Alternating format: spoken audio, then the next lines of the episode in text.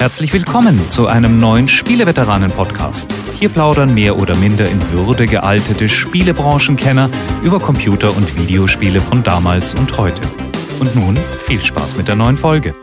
Einen schönen Abend, Mittag oder Morgen, wo immer Sie auch sein mögen. Sie hören den Spieleveteranen-Podcast und zwar die Nummer 63, die Nummer 64. When I'm 64 nähert sich bedenklich. Und heute haben wir eine illustre kleine Runde, die ähm, auch sich zusammengefunden hat. Ähm, ich darf ganz kurz alphabetisch begrüßen. Heinrich Lehnhardt. Oh, wow. Erster. Hi. Mick Schnelle. Schönen guten Abend. Und the one and only Roland Austinat. Halli, hallo. Und streng genommen fängt das Alphabet ja bei A an. A wie Anatol Locker. Ja, guten Tag. Ähm, Gentlemen, wie wir haben vor kurzer Zeit erst einen Podcast gemacht, jetzt so schnell einen hinterher. Ähm, was gibt's denn Spannendes derzeit so aus der Retro-Ecke?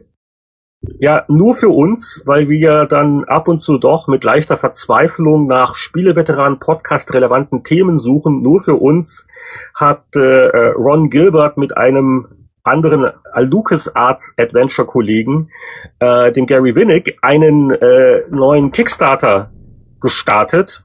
Äh, der dürfte auch noch live und aktiv sein, während dieser Podcast veröffentlicht wird. Und äh, da geht es um ein neues Adventure, das finanziert worden soll mit dem Namen Thimbleweed Park. Und äh, das lohnt sich allein deswegen, sich mal anzugucken, weil die äh, ganze Präsentation sehr viel Humor hat und das Spiel, das liest sich ja sehr deutlich wie ein inoffizieller Nachfolger zu Maniac Mansion. Das war jetzt hier mal eine Kurzzusammenfassung. Wer, wer hat denn schon gespendet und wer noch nicht? Oh, ich muss noch spenden. Ich habe schon gespendet ähm, und ich habe damals nicht mal Maniac Mansion beendet.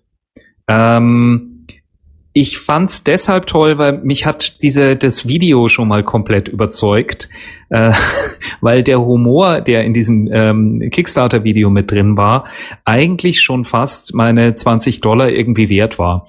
Also man genau. sieht am Anfang so ein so ein ganz langsames Rauszoomen und du siehst nur so ein Pixel und noch ein Pixel und es sieht aus wie ein Gemälde von Sean Scully, nur in ganz digital und irgendwann mal kommt so ein ganz typisches LucasArts Gesicht.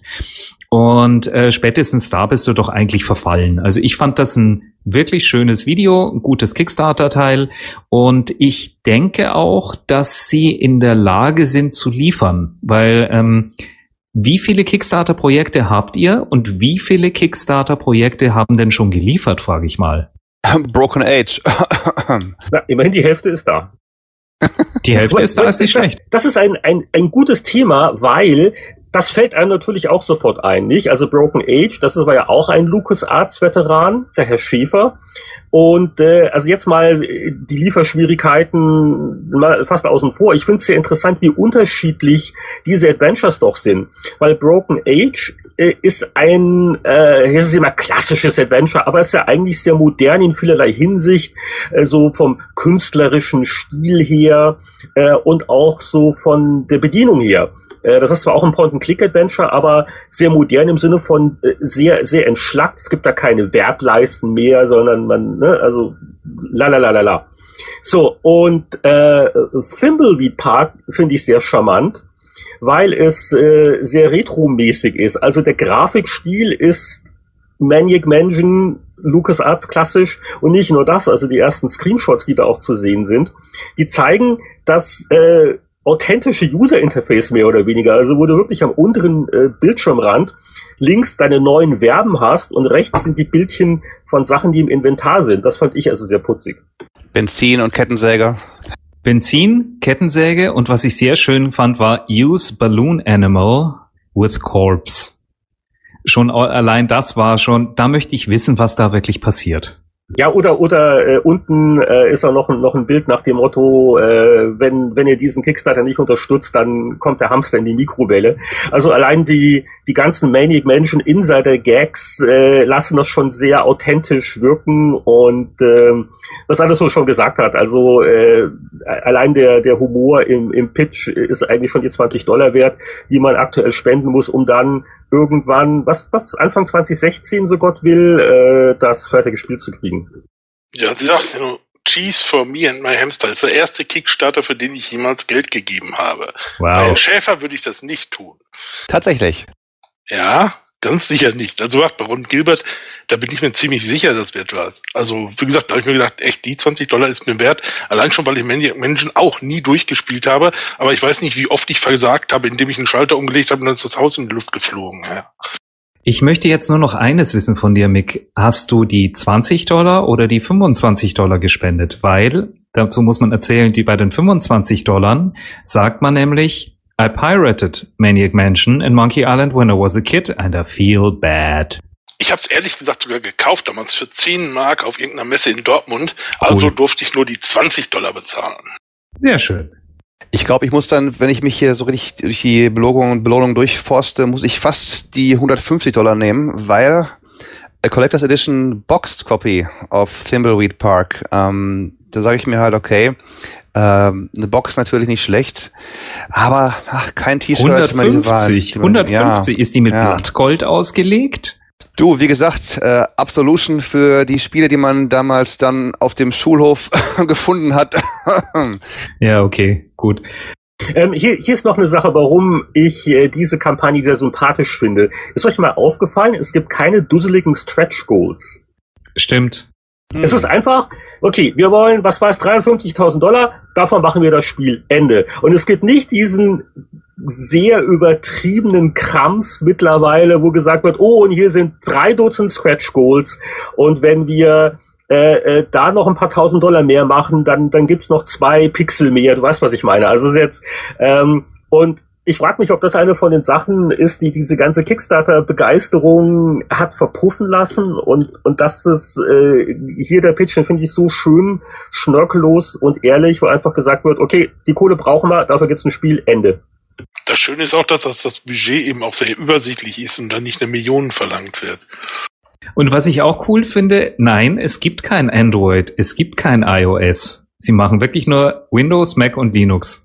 So ein richtiges Computerspiel wie in alten Zeiten, ja. Ja, also, ja genau, keine Kompromisse. Aber sie haben schon ein Drittel der Kohle eingesackt mit 4700 bin, Backers, wie ich gerade ich, sehe. Ich, ich bin noch 28 Tage dass sie am ersten Tag nur das Drittel geschafft haben. Wenn ich mir äh, mich zurückerinnere, als Broken Age abging, ähm, aber da, das Broken Age war natürlich, da hat der Schäfer das schon geschickt gemacht mit dem Ah und ne, also wir zeigen es mal den Großen und wir retten das Adventure-Genre. Und ähm, also man, man merkt, dass da der Kickstarter-Frühling halt schon längst vorbei ist. Aber ich bin jetzt auch mal guter Dinge, äh, dass das sich rumspricht und äh, noch die nötige Unterstützung findet, weil ja, also ähm, ich fand Broken Age auch nicht schlecht. ja, sag mal, was ist denn mit dem zweiten Teil von Broken Age? Was ist da der neueste Stand der Dinge eigentlich? Wann er ist geschrieben und er will auch angeblich aufgenommen werden jetzt, weil ja, der ist irgendwie schon Bilder von Tim Schäfer mit den Sprechern im Studio, ja. Ja, ich denke mal, nächstes Jahr kommt irgendwann, who knows, who cares? Aber, aber, aber siehst du, und, und Broken Age, ähm, äh, so, so viele Qualitäten das auch hat, äh, äh, die haben da Millionen gemacht, sind mit dem Geld nicht ausgekommen. Brauche ich da jetzt wirklich die Profis für die Sprachaufnahme? Du weißt, was ich meine. Und äh, so wie sich das hier bei äh, Thimbleweed liest, ist das wirklich, also ist es wirklich so, so wie früher von der Ausstattung her. Also im Sinne von äh, diesen ganzen Schnickschnack und den ähm, und Sprache, den Art Grafik, Sound, wer braucht das? Ja, es, es, es, ist, es, ist, es ist Gameplay, es sind Puzzles und vor allen Dingen es, es sind halt witzig geschriebene Texte und ähm, ich hoffe und bete mal, dass wir da nicht enttäuscht werden, aber der, der, der Ron äh, ist, ist wirklich ein ganz witziger Typ und der macht das auch schon ein paar Tage. Ich bin nur ein bisschen überrascht, weil ähm, äh, ich hatte vor ein paar Jahren mal mit ihm geplaudert, da hat er gerade The Cave gemacht. Dieses so, so eine Action-Adventure mit Joystick-Steuerung. Da meinte er noch, ja, das Adventure-Genre und weg von diesen Umständlichkeiten und, und ich finde das interessant, mit solchen Inter User-Interfaces zu experimentieren, äh, wo alles sehr direkt ist und, und jetzt äh, ist es ja eine komplette Rückkehr zum 1987 User-Interface, wo man sich dann noch so seine äh, Kommandos aus Werblisten zusammengeklickt hat. Das finde ich irgendwie charmant. Hat das eigentlich einer von euch mal früher mit dem Joystick gespielt? Ich auch ja, auf dem C64. Manic Das ist ein Erlebnis. Ja, ja. Ja, ja, Manic Ja, Mansion das- habe ich mit dem Das Joystick. musste man mit Joystick spielen, natürlich. Mäuse, die hat, wir hatten noch keine Mäuse damals. Genau, wir hatten ja gar nichts. Eine Amiga-Version, Maus, so, ein Ja, ja, irgendwann mal kam eine Amiga-Version für, für euch Kids, aber das, das Original, das war, natürlich war das Joystick und äh, äh, das, das war damals das höchste aller Gefühle. Das ist natürlich aus heutiger Sicht, das mit der Joystick-Steuerung ein bisschen, bisschen lahm war, ja mein Gott. Also ich konnte es gar nicht spielen, weil Heini und Boris immer davor saßen. Großes Problem. gut. Ich wünsche mir einen Adlib-Modus, wo ich äh, die Soundausgabe wahlweise auf, auf eine nur Einstimmen Beepen des Lautsprechers oder eben halt so Adlib Soundcard oder, oder MIDI umstellen kann. Das wäre dann nochmal was. Das wäre nicht schlecht. Es, es hat ja unser lieber ähm, äh, Ehrenspiele-Veteran äh, Boris Schneider-June ja auch schon an äh, Gilbert äh, getweetet, dass er ehrenamtlich eine deutsche Übersetzung beisteuern würde. Äh, das wäre natürlich äh, äh, Das wäre sehr- ein Brüller. Das war natürlich nicht, nicht uncool. Äh, bei, bei Broken Age, der Schäfer ist aber nie drauf eingegangen, wer immer das auch übersetzt hat. Boris war es nicht. Ich denke, das war einfach zu viel, zu viel an, an Leuten, genau wie Boris damals meinte, hey, wenn ihr die Lukas, äh, Lukas Arts macht, die alten äh, Monkey Islands als Remakes, ich bin gerne bereit, aber da ist einfach zu viel Overhead und zu viele, die dann irgendwie sagen, ja, mein Kumpel macht es aber hier. Ich denke mir, bei denen, wer weiß, kannst du aber hinhauen mit den beiden, die es also als quasi im, im Alleingang durch, durchziehen. Helft mir noch mal kurz auf die Sprünge. Gary Winnick kenne ich natürlich, aber was alles hat er noch gemacht? Also außer seinen Lucas-Film-Games-Sachen fällt mir da jetzt auch nicht viel ein, aber ich glaube, irgendwo ist eine Kurzbio auf der Kickstarter-Seite.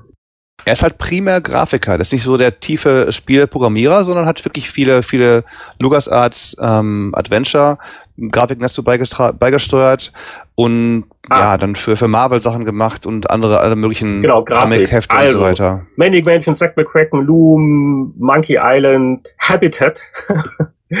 Habitat, großartig.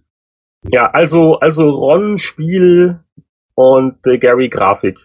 Okay. Frage ist bei sowas natürlich immer, bei allem Humor und Charme, was sowas hat, wie sind die Rätsel?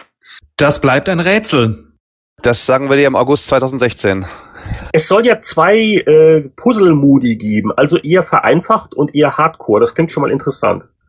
Und die, und die Rätsel, wenn ich mir das so angucke in der Demo und auch die Screenshots, wohl sehr klassisch, also äh, objektorientierte Rätsel. Ne?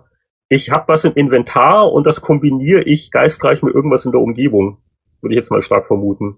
Ja gut, das erwarte ich bei jedem Adventure mehr oder weniger, aber es geht halt auch darum, dass sind die halt so flott und, und interessant halt in die Story integriert oder eben nicht. Das ist halt äh, ja meist wirklich eine Kunst.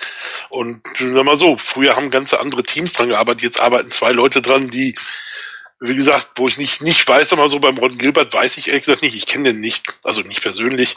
Äh, ist das eigentlich überhaupt ein Entwickler für Rätsel und sowas oder ist das eher so der, der Mensch, der, der Story, Zeugs und ähnliches macht? Also ich glaube, er ist sehr storygetrieben. Wenn du dir The Cave anschaust, das war, du hattest immer das Gefühl, dass du in der Gruppe aufge aufgebaut, immer an den Charakteren entlang, sich entlang gehangelt haben und dazu komplementär waren. Also ich denke schon, also ich bin ja jetzt mal guter Dinge und würde einfach, also ich für mich war erstmal ab bis 2016 ist. Nee, nee, und, und, und, und Gilbert designt Puzzles. Also keine Sorge, der, der, der schreibt nicht nur hübsche Beschreibungen.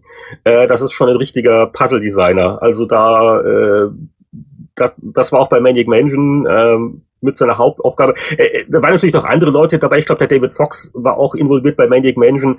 Äh, aber, aber Gilbert war schon ein maßgeblicher äh, Spieldesigner für Maniac Mansion. Also von, von daher wäre ich da mal halbwegs optimistisch. Da bin ich mal wegen meiner 20 Dollar auch mal optimistisch.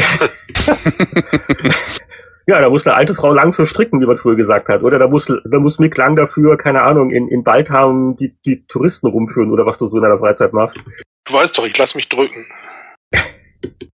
Ja, und, und sonst, äh, habt, habt, habt ihr noch Theorien, warum irgendwie Kickstarter äh, so im letzten Jahr so völlig zusammengefallen ist? Ist es wirklich jetzt, äh, weil die Leute desillusioniert sind, weil viele Sachen halt jetzt nicht gekommen sind? Oder ähm, äh, was ja auch damit zusammenhängt, ein Kickstarter-Projekt, was ja jetzt auch dann bald rauskommt, Elite Dangerous, da hat ja Brabham jetzt so kurz vor Schluss dann gemeint, na ja, also den, den Offline-Modus, der mal versprochen worden ist, den schaffen wir jetzt doch nicht. Also all diese Ja, kleinen, unsäglich. ne? Die ganzen Kickstarter-Projekte, also ich habe mir ähm, von meinen Kickstarter-Projekten Zum Beispiel habe ich mir so eine Klaviatur fürs iPad geholt, weil ich ganz gerne damit ein bisschen rumdaddel und da tolle Synths dafür gibt und sowas. Das war so angedacht wie ein Smart Cover. Inzwischen ist, haben wir das Problem, dass es diese Form vom iPad gar nicht mehr gibt und das Ding ist immer noch gar nicht draußen.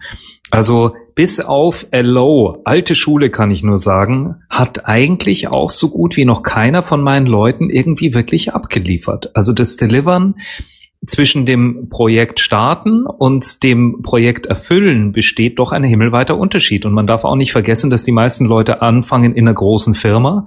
Da sind sie auch gewohnt, auf Unterstützung zurückgreifen zu können. Und dann machst du so Pi mal Daumen, ah, das wird schon gehen. Aber alleine braucht halt alles wesentlich länger. Und wenn du dann halt nur so und so viel Budget hast, hm, und das knapp kalkuliert ist, dann bleibt keine Chance, dass du da projektmäßig einfach noch was hinterherhaust. Ergo denke ich, dass die ganzen Leute, die heute, äh, früher bei Kickstarter was gebackt haben, heute an, in dem Punkt sind, wo sie sagen, äh, bis ich da 2048 was bekomme, äh, nee, da gibt's viele andere Spiele, die ich mir einfach gerne mal anschaue. Also es ist auch ein bisschen die Luft raus und wenn nicht ein ganz großer Name und eine tolle Idee dahinter ist, glaube ich, ähm, also der, der so der unschuldige Charme, den Kickstarter hat, der ist nun komplett weg, meiner Meinung nach. Äh, es gab jetzt schon noch mehr positive Beispiele. Ich glaube, Wasteland 2 hat eigentlich so ziemlich das äh, gehalten, was man versprochen hatte, oder? Ja, und Shadowland Returns. Ich meine, das Ding ist rausgekommen wie geplant. Sie haben für alle Leute, die es Kickstarter gebackt haben, eine, eine kostenlose Erweiterung, die nochmal fast den Umfang des Hauptspiels gehabt hat, rausgebracht. Also die sind wie ein, wie ein Uhrwerk draus gewesen. Und manche sind vielleicht einfach nur beschäftigt, ihr Spiel zu machen. Also äh, über, über Backing-Müdigkeit, wenn ich mir Star Citizen angucke, da das Ding hat jetzt wie viel? 50 Millionen und kriegt immer noch mehr. Also da 60 das Ding ist ja ein das Ding ist ja ein einziges Stretch-Goal, wenn man so will, irgendwie. Das, ja. das Ding, wer weiß, ob die nochmal die 100 Dollar Millionen Grenze und sagen, okay, wir, wir veröffentlichen es, wenn ihr 100 Millionen Dollar gibt, dann müssen wir noch ein bisschen mehr zahlen, dann kommt es raus oder so. Also ähm, vielleicht sind die Leute auch dann einfach nur, ihres haben kein Geld mehr für, für die ganze Bäckerei. Star Citizen ist auch wirklich ein Ding für sich. Das ist mit nichts vergleichbar. Das hat eine sehr interessante Eigendynamik irgendwie bekommen. Ich, ich weiß auch nicht, äh, ob sich das irgendjemand richtig erklären kann, wo äh, einfach genug Leute zusammen sind, die so enthusiastisch sind, dass sie also bei jeder neuen Raumschiff-Vorbestellung dann auch wieder dabei sein müssen. Ich habe keine Ahnung. Also ich glaube, der sind eine Menge Leute, die würden gerne dieses Erfolgsrezept äh, wissen. Ich glaube, der, der Chris Roberts selber manchmal Schwierigkeiten, das nachzuvollziehen, aber ja, äh, hoffende Beatmeile, dass das mal je rauskommt. Aber die haben ja zumindest auch neulich wieder irgendein Modul oder äh, First-Person-Shooter gezeigt. Also es dauert halt alles, aber man hat jetzt nicht den Eindruck, dass die jetzt da nur von den Zinsen leben und, und Brötchen essen den ganzen Tag. Also. Was macht Richard Garriott eigentlich? Oh, ähm, das Projekt geht ähm, wohl seinen Gang. Äh, die veröffentlichen sehr viele ähm, Demos bereits oder sagen wir mal Alphas, die du spielen kannst. Der ist äh, ziemlich in Time. Hast du die mal gespielt? Ich hatte eine, habe ich mal gespielt, aber ich wollte eigentlich abwarten, weil für mich entzaubert das auch immer so, dieser Alpha-Zugang entzaubert auch immer ganz mhm, gehörig. Mm, Das heißt, wenn du dann siehst, oh, da hinten ist noch nicht aufgeräumt und da sieht scheiße aus und geh nicht da lang, weil da ist noch Wireframe. Äh, nee. Also ich habe zwar gut Zugang zu, der, zu, den, zu den ersten Betas, aber ich habe eine mir mal angeschaut und es war sehr wie Ultima Online, eigentlich Ultima Online 2. Genauso. Okay. Also du weißt, was du kriegst, altmodisch im Spiel, bisschen modernere Grafik, aber also es, es wird kein World of Warcraft werden, aber es wird, glaube ich, ganz spannend. Also ich freue mich schon drauf. Ich muss aber jetzt nicht hier bei Ultima Online anlassen, das Ding nachts einen, einen, meine Tasten festklemmen und dann auf einen Holzstamm hauen lassen die ganze Nacht, damit mein, mein Wert für Holzhacken steigt, oder? Das ist du kennst doch diese gemacht. kleinen, diese, diese kleinen, ich glaube, das waren so ähm, Vogelstrauß-Figuren, die auf so einer Wippe stehen und die dann automatisch immer, wenn du sie einmal anstößt, dann hauen die immer so auf was drauf. Das ist sehr praktisch für Tasten. Das kannst du dann direkt daneben stellen und immer auf die Space-Taste hauen. Also ich brauch's doch noch, meinst du dafür? Äh, ich brauch das keine, nein, mit Sicherheit nicht. Also die haben spielerisch okay. haben die sehr viel ausgemerzt. Man sollte meinen, nach einigen okay. Jahrzehnten haben sie ein bisschen was dazugelernt, aber ja. Apropos Ultima, immer, immer wenn jemand Ultima sagt, dann kommt der Jörg aus dem Schatten gesprungen. Hallo, guten Abend. Hallo Jörg. Schönen guten Abend und puff, eine Wolke und Jörg kommt hervor. Ultima ist super, hat irgendjemand was anderes behauptet, muss ich ihn sofort zur Rechenschaft ziehen? Welcher Teil? Welcher Teil? Ah, alle, bis auf den letzten. Ach nee, den habe ich auch gemocht. Ultima 8 war nichts. Aber das ist jetzt gutes Timing. Wir haben auch bisher eigentlich nur über ein Thema geredet, da bist du eh noch zu jung dafür, nämlich so Maniac Mansion und der neue Kickstarter vom Ron. Also Gilbert. bitte, also bitte, ja. Ich habe Manic Mansion als äh, äh, äh, Kopie gespielt natürlich, als Oh, es das heißt- rauskam. Das heißt, du hast die 25 Dollar gespendet für den Kickstarter. Ähm, keine, keine weiteren Aussagen an dieser Stelle, aber ich guck mir's an. Nee, aber ich weiß, wovon ihr redet natürlich. Und äh, ich weiß nicht, die Bedienung haben sie schon modernisiert, oder? Oder ist das wie früher mit dem Joystick das Fadenkreuz irgendwo hinschieben? So sieht's nämlich nach den Das sieht Bildschirmfotos so aus, ja. Aber, aber mit, aber wir haben schon, eben schon drüber kurz gesprochen, mit Maussteuerung ist das ja auch nicht mehr so unmöglich. Da, also Sachen anklicken, das schafft man ja gerade noch heutzutage. Ja, dann, äh, dann das passt ja wunderbar. Also ich glaube, äh, das war so unser Kickstarter-Zwischenfazit auch. Und äh, dann, äh, wir wollen doch irgendwann in der PC Player blättern. Das können wir jetzt machen, wo wir Jörg da haben. Gentlemen, ja, was mich noch interessieren würde, äh, bevor wir vielleicht in einem Heft blättern, ist, wie war denn eigentlich die BlizzCon? Ich war nämlich gar nicht da und würde gerne eine kurze Zusammenfassung davon hören. Ja, ich war ja mal wieder nach ein paar Jahren, das hat sich auch richtig gelohnt. Äh, BlizzCon, Blizzard hat ja allen Ernstes was Neues gezeigt, äh, Overwatch. Das ist ja aus den äh, Story-Idee-Ruinen des eingestellten MMOs Titan äh, gewachsen und ist ein Team-Shooter, also so zu Team Fortress 2 mit Superhelden ganz kurz gesagt. Und ich habe also nicht wenig Zeit damit verbracht, also anzustehen. Gott sei Dank gab es im Pressebereich eigene Maschinen. Äh, da war es jetzt nicht ganz so lang mit den Schlangen wie unten äh, in der Haupthalle. Und äh, ja, das war eigentlich die Hauptattraktion. Und äh, dazu halt die üblichen Panels, ein äh, Warcraft-Film wurde besprochen und äh, was gibt's noch? Es gibt, oh, ganz wichtig, es gibt ja eine Hearthstone-Kartenerweiterung demnächst äh, und, und ähnliche Späße. Aber ja, ich glaube, Overwatch war so der, der Aufreger nach dem Motto, Blizzard macht einen Team-Shooter, fällt ihnen nichts Besseres ein. Hast du zu diesem Goblin-Add-on äh, was gesehen? Ja, da habe ich, ähm, das Also hab ich, das Hearthstone hab ich für die Zuhörer, die angespielt. vielleicht nicht so firm Das habe ich angespielt und ich habe da zwei, zwei Entwickler äh, ein, ein Viertelstündchen äh, interviewt. Also wenn, wenn irgendjemand noch Artikel haben will, dann kann er das gern bei mir anfragen. Aber ja, äh, wenn es Fragen zur Hearthstone-Erweiterung gibt, die sollte ich weitgehend beantworten können. Ich habe mir die BlizzCon ja diesmal wieder vom heimischen Monitor aus angesehen, über das Virtual Ticket, ähm, mit leichten Technikschwierigkeiten, aber als das denn mal lief, hurra. Ähm, ja, ich fand, fand äh, Overwatch auch eine ganz, ganz spannende Sache.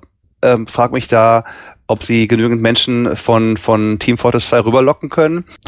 Jetzt hast du ja vor Ort, äh, wie üblich, Kostüme und Konsorten auch gesehen. Äh, Warcraft wurde 20 Jahre alt. Wurde das so ein bisschen zelebriert im Rahmen von BlizzCon? Ja, es gab da eine äh, Party, so, also draußen vorm Convention Center. Da konnten also auch normale Leute hin, die jetzt auch nicht unbedingt ein BlizzCon-Ticket hatten. Ich habe natürlich, wie Sie das gehört, die Abende äh, primär vom Laptop im Hotelzimmer verbracht, um für äh, die äh, die tagesaktuellen Online-Medien in Deutschland, Hallo Jörg, äh, zu berichten. Also von daher kann ich da jetzt nicht mit allzu vielen Anekdoten dienen. Ja, ich kann da auch gar nicht viel zu sagen, aber äh, also ich weiß nicht, wer, wer sich noch an die PC Player erinnert. Es gab ja so zwei Strömungen in der RTS, in der Echtzeitstrategie. Es gab die äh, Warcraft-Fans und es gab die Command Conquer-Fans. Und ich habe zu letzteren gehört, was irgendwie dazu führte, dass der damalige Distributor, Publisher, was auch immer von Warcraft, also von Blizzard, ähm, bei der Chefredaktion PC Player vorstellig wurde und verlangte, dass Jörg Langer, namentlich genannt, nie wieder ein Blizzard-Spiel testen darf. Großartig. Ähm, ich kann mich ernsthaft nicht mehr dran erinnern, wie dann die Entscheidung war. Ich glaube, Boris, ich glaube, Heinrich war vielleicht schon weg damals. Ich glaube, es war Boris. Äh, Warcraft 2 gegen Command Conquer 1 war, glaube ich, so das, das, das ich- Ich Streitobjekt. glaube, die Aufregung war, weil äh, Warcraft 2, was ja wirklich einen guten Test gekriegt hat, ich glaube, das hat irgendwie ein oder zwei Prozentpunkte. Ja, Sag mich jetzt nicht. war- war weniger als lächerlich. Conquer. Und, und, und das sind die, ist die Blizzard, der Blizzard-Vertreter wirklich hohl gedreht, mit dem ich danach übrigens dann echt noch ein gutes Verhältnis aufgebaut habe über die Jahre, aber da war wirklich so, darf nicht mehr testen und ihr macht uns das, den Markt kaputt. Und ähm, ja, da, da, das kann ich noch beisteuern. Wobei ich auch sagen äh, kann, während ich heute noch dazu stehe, dass Command Conquer mit Warcraft 2 doch insgesamt äh, fertig geworden ist als das bessere Spiel insgesamt und spaßigere, hat sich's danach ja gedreht. Also Warcraft 3 gehört zu meinen, vor allem mit dem, ähm, na, wie heißt denn, Frozen Throne Add-on, gehört zu meinen drei besten Echtzeitstrategiespielen ever äh, was man von Command Conquer ab zwei nicht mehr sagen kann, weil die Serie ist wirklich in Bach runtergegangen. Jetzt sind wir schon voll hier in 20 Jahre Warcraft, kann das sein? Das ist ja jetzt, ne, Jahresende, das, das, das allererste Warcraft kam ja Ende 94 raus. Ja, ja und zehn Jahre äh, WoW. Also in äh, Nordamerika ist es ja, glaube ich, Ende äh, 2004 rausgekommen und äh, in, in Deutschland dann Anfang 2005. 23. November, das weiß ich noch sehr genau, weil ich war äh, eine Zeit lang unglaublich beliebt. Dadurch, dass das Spiel erst Monate später in Europa kam, ähm, war ich genau, und du hast es schon getestet von deiner, ja, ja, ja, ja, und spielst es. Und ich, ich, ich, ich musste, pass auf, also es ist äh, ungelogen, ähm, damals mal meine lieben Freunde bei Computech, ähm, da gab es doch eine Fraktion, die wirklich das spielen wollte und jetzt nicht doch ein paar Monate warten auf Deutschland. Und ich war halt in Vancouver, ich hatte auch eine nordamerikanische Kreditkarte, die also nötig war, um ein US-Konto aufzumachen. Und ich bin da wirklich losgezogen, hab da also, also locker sechs Stück mindestens, äh, also äh, World of Warcraft Microsofts gesucht und, und Accounts aufgemacht und dann halt abgerechnet. Und, ähm, und das war dann auch irgendwann gar nicht mehr so leicht, weil die Nachfrage nach World of Warcraft war schon sehr schnell sehr groß. Und äh, da äh, hat natürlich dann auch Blizzard, weil die damals wie heute, kann Ruder noch gleich was sagen, damals wie heute mit den Servern nicht nachgekommen waren, hatten die eine Zeit lang auch wirklich die Anzahl der CDs, die äh, in den Einzelhandel gekommen sind, da, man musste sich das damals ja noch auf Datenträger kaufen, ne? also rein digital, das gab's noch nicht. Äh, die haben dann auch das, das dann klein gehalten, da, um erstmal ihre Serverkapazität auszubauen, bevor sie weitere Spiele verkauften. Also ich habe da ein paar, paar Jahre, äh, ein paar Jahre, ein paar Wochen, ein paar Monate war ich da jahrelang populär Hattest du als beste Freunde. Fehler. Hast du wenigstens ein Premium genommen und dir da ein paar schöne Wochen von gemacht? Nein, so. nein, da gab es kein Premium. Das, das waren ja liebe Arbeitskollegen und äh, das ist. Nee, nee, da bin ich nicht reich damit geworden.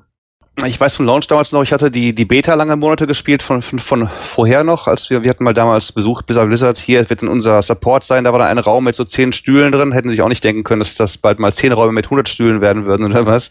Und dachte mir dann irgendwann, okay, äh, wenn das Ding launcht, wer weiß, wie es werden wird. Ich habe mir dann das Ding gekauft, habe äh, meine Charaktere gemacht und bin dann nach Deutschland in Urlaub gefahren zu Weihnachten. Und als ich dann 2005 wieder da war, da hatte ich dann das erste Einlog-Drama ein bisschen gelegt gehabt. Ich habe dann nur gesehen, ich habe auf einmal viele Tage lang kostenlos bekommen, weil dann halt auch Blizzard gemeint hat, ja, wir Entschuldigung und sehr, dass man nicht auf den Server zugreifen konnte und ja, es ist schon alles dumm gelaufen und, und, und schwamm drüber und ja, ich, ich wollte dann, ähm, wie du eben schon sagst, ich wollte mich dann am Samstagabend einloggen in, in Draenor und habe dann einen lange nicht mehr gesehenen Bildschirm gesehen, wo es dann heißt, okay, äh, Warteschlange Position äh, 1837, Sie können in 132 Minuten einsteigen. Sag ich, okay, da kann ich auch ins Kino gehen und wenn ich hier nach Hause komme, dann kann ich mal eine Runde spielen. Also das, das ist das, ist ja voll Retro. Das, das, das, das, ist wahrscheinlich mit Absicht. Das ist der 10 Jahre World of Warcraft Jubiläumsgedächtnismodus. Serverschlangen wie früher, ohne Aufpreis. Ja, und übrigens kommen wir noch auf Blizzard zurück, wenn wir nachher durch die PC-Player blättern, sehe ich gerade beim Spicken.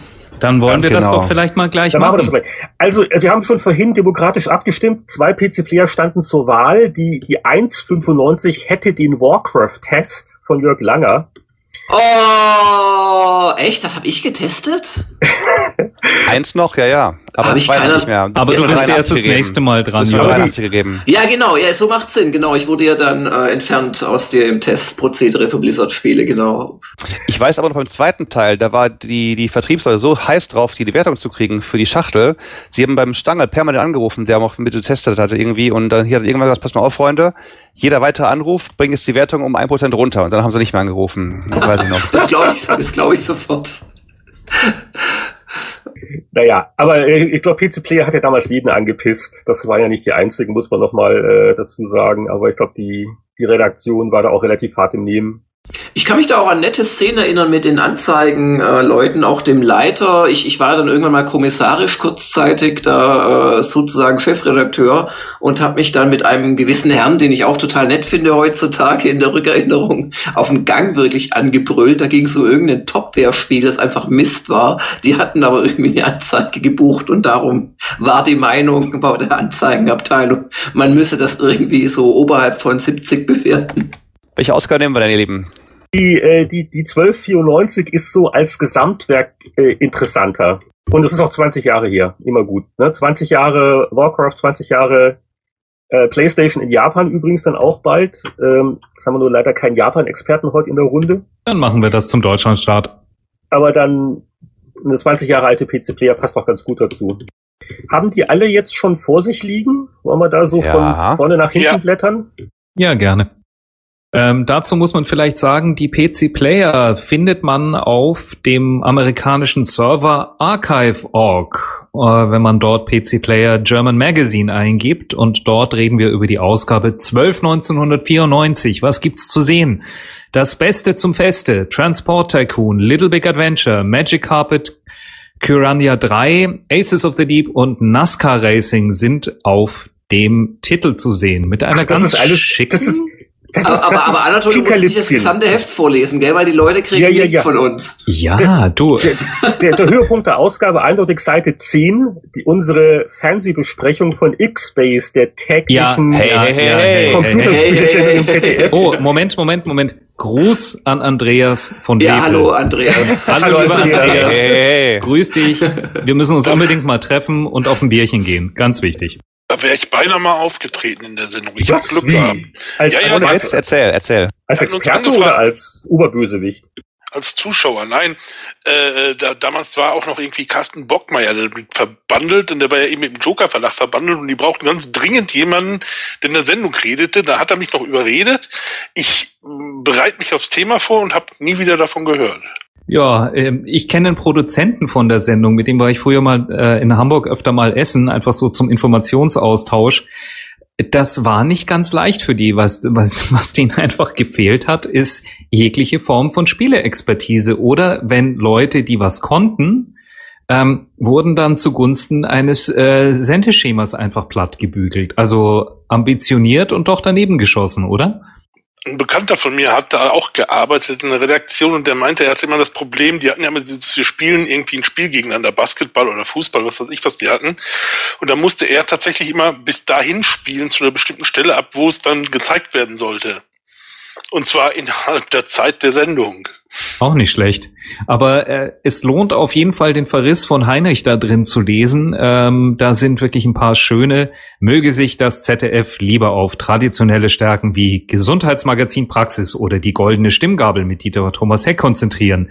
Viele Sender wären froh, wenn sie so viele Cookie-Dent-Werbespots abbekommen würden. Also es ist, ist schon ein bisschen unsachlich und gehässig, aber das, das war ja das Konzept von PC Player im Prinzip. Nein, ähm, äh, ich, ich hatte völlig vergessen, dass äh, X-Base einen digitalen Moderator auch hatte, He Eddie Highscore. Das ja, war ja so links, der, links unten zu sehen. Ja, ja. Da habe ich Das- damals laut, laut gelacht beim Lesen über den Satz, Eddie Highscore sieht aus wie eine Animation, die sich aus der Amiga-Konkursmasse rübergerettet hat und im Augenblick höchster technischer Brillanz mal eine Augenbraue zucken lässt. Da habe ich laut gelacht vor 20 Jahren. Das weiß ich heute noch.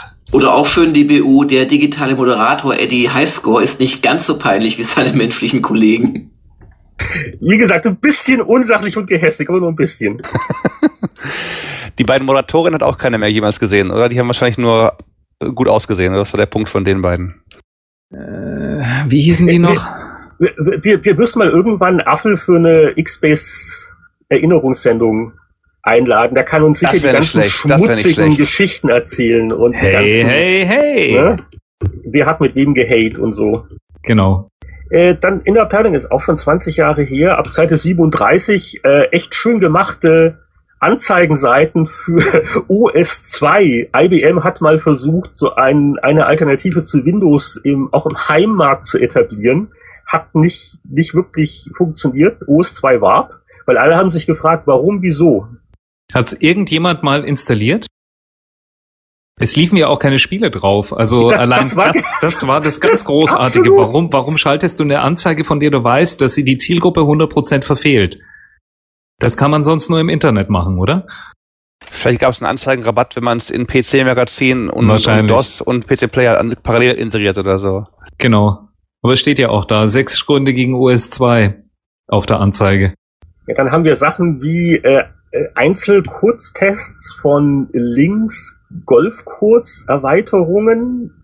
Das muss irgendein Autor uns ähm, mal sehr gut äh, da, dargestellt haben, warum das eine tolle Geschichte ist. Schön finde ich auch Dangerous Creatures. Das wollte ich auch mal erwähnen. Was, was, was war da los? Warum ha- hatte ich irgendwas gemacht? War ich, war ich unpünktlich in der Artikelabgabe? Gab es eine Beschwerde von Anzeigenkunden? Oder warum musste ich Dangerous Creatures irgendwie so ein Multimedia-CD-Crap testen? Nein, nein, nein, Ja, bestimmt Also- musste ich das. Freiwillig Das- das das- nie gemacht. Da- Das war doch Microsoft, oder? Die, die Microsoft Multimedia-Referenzdinge, die waren damals State of the Art, die hatten ja auch dieses, dieses Dinosaurs gemacht.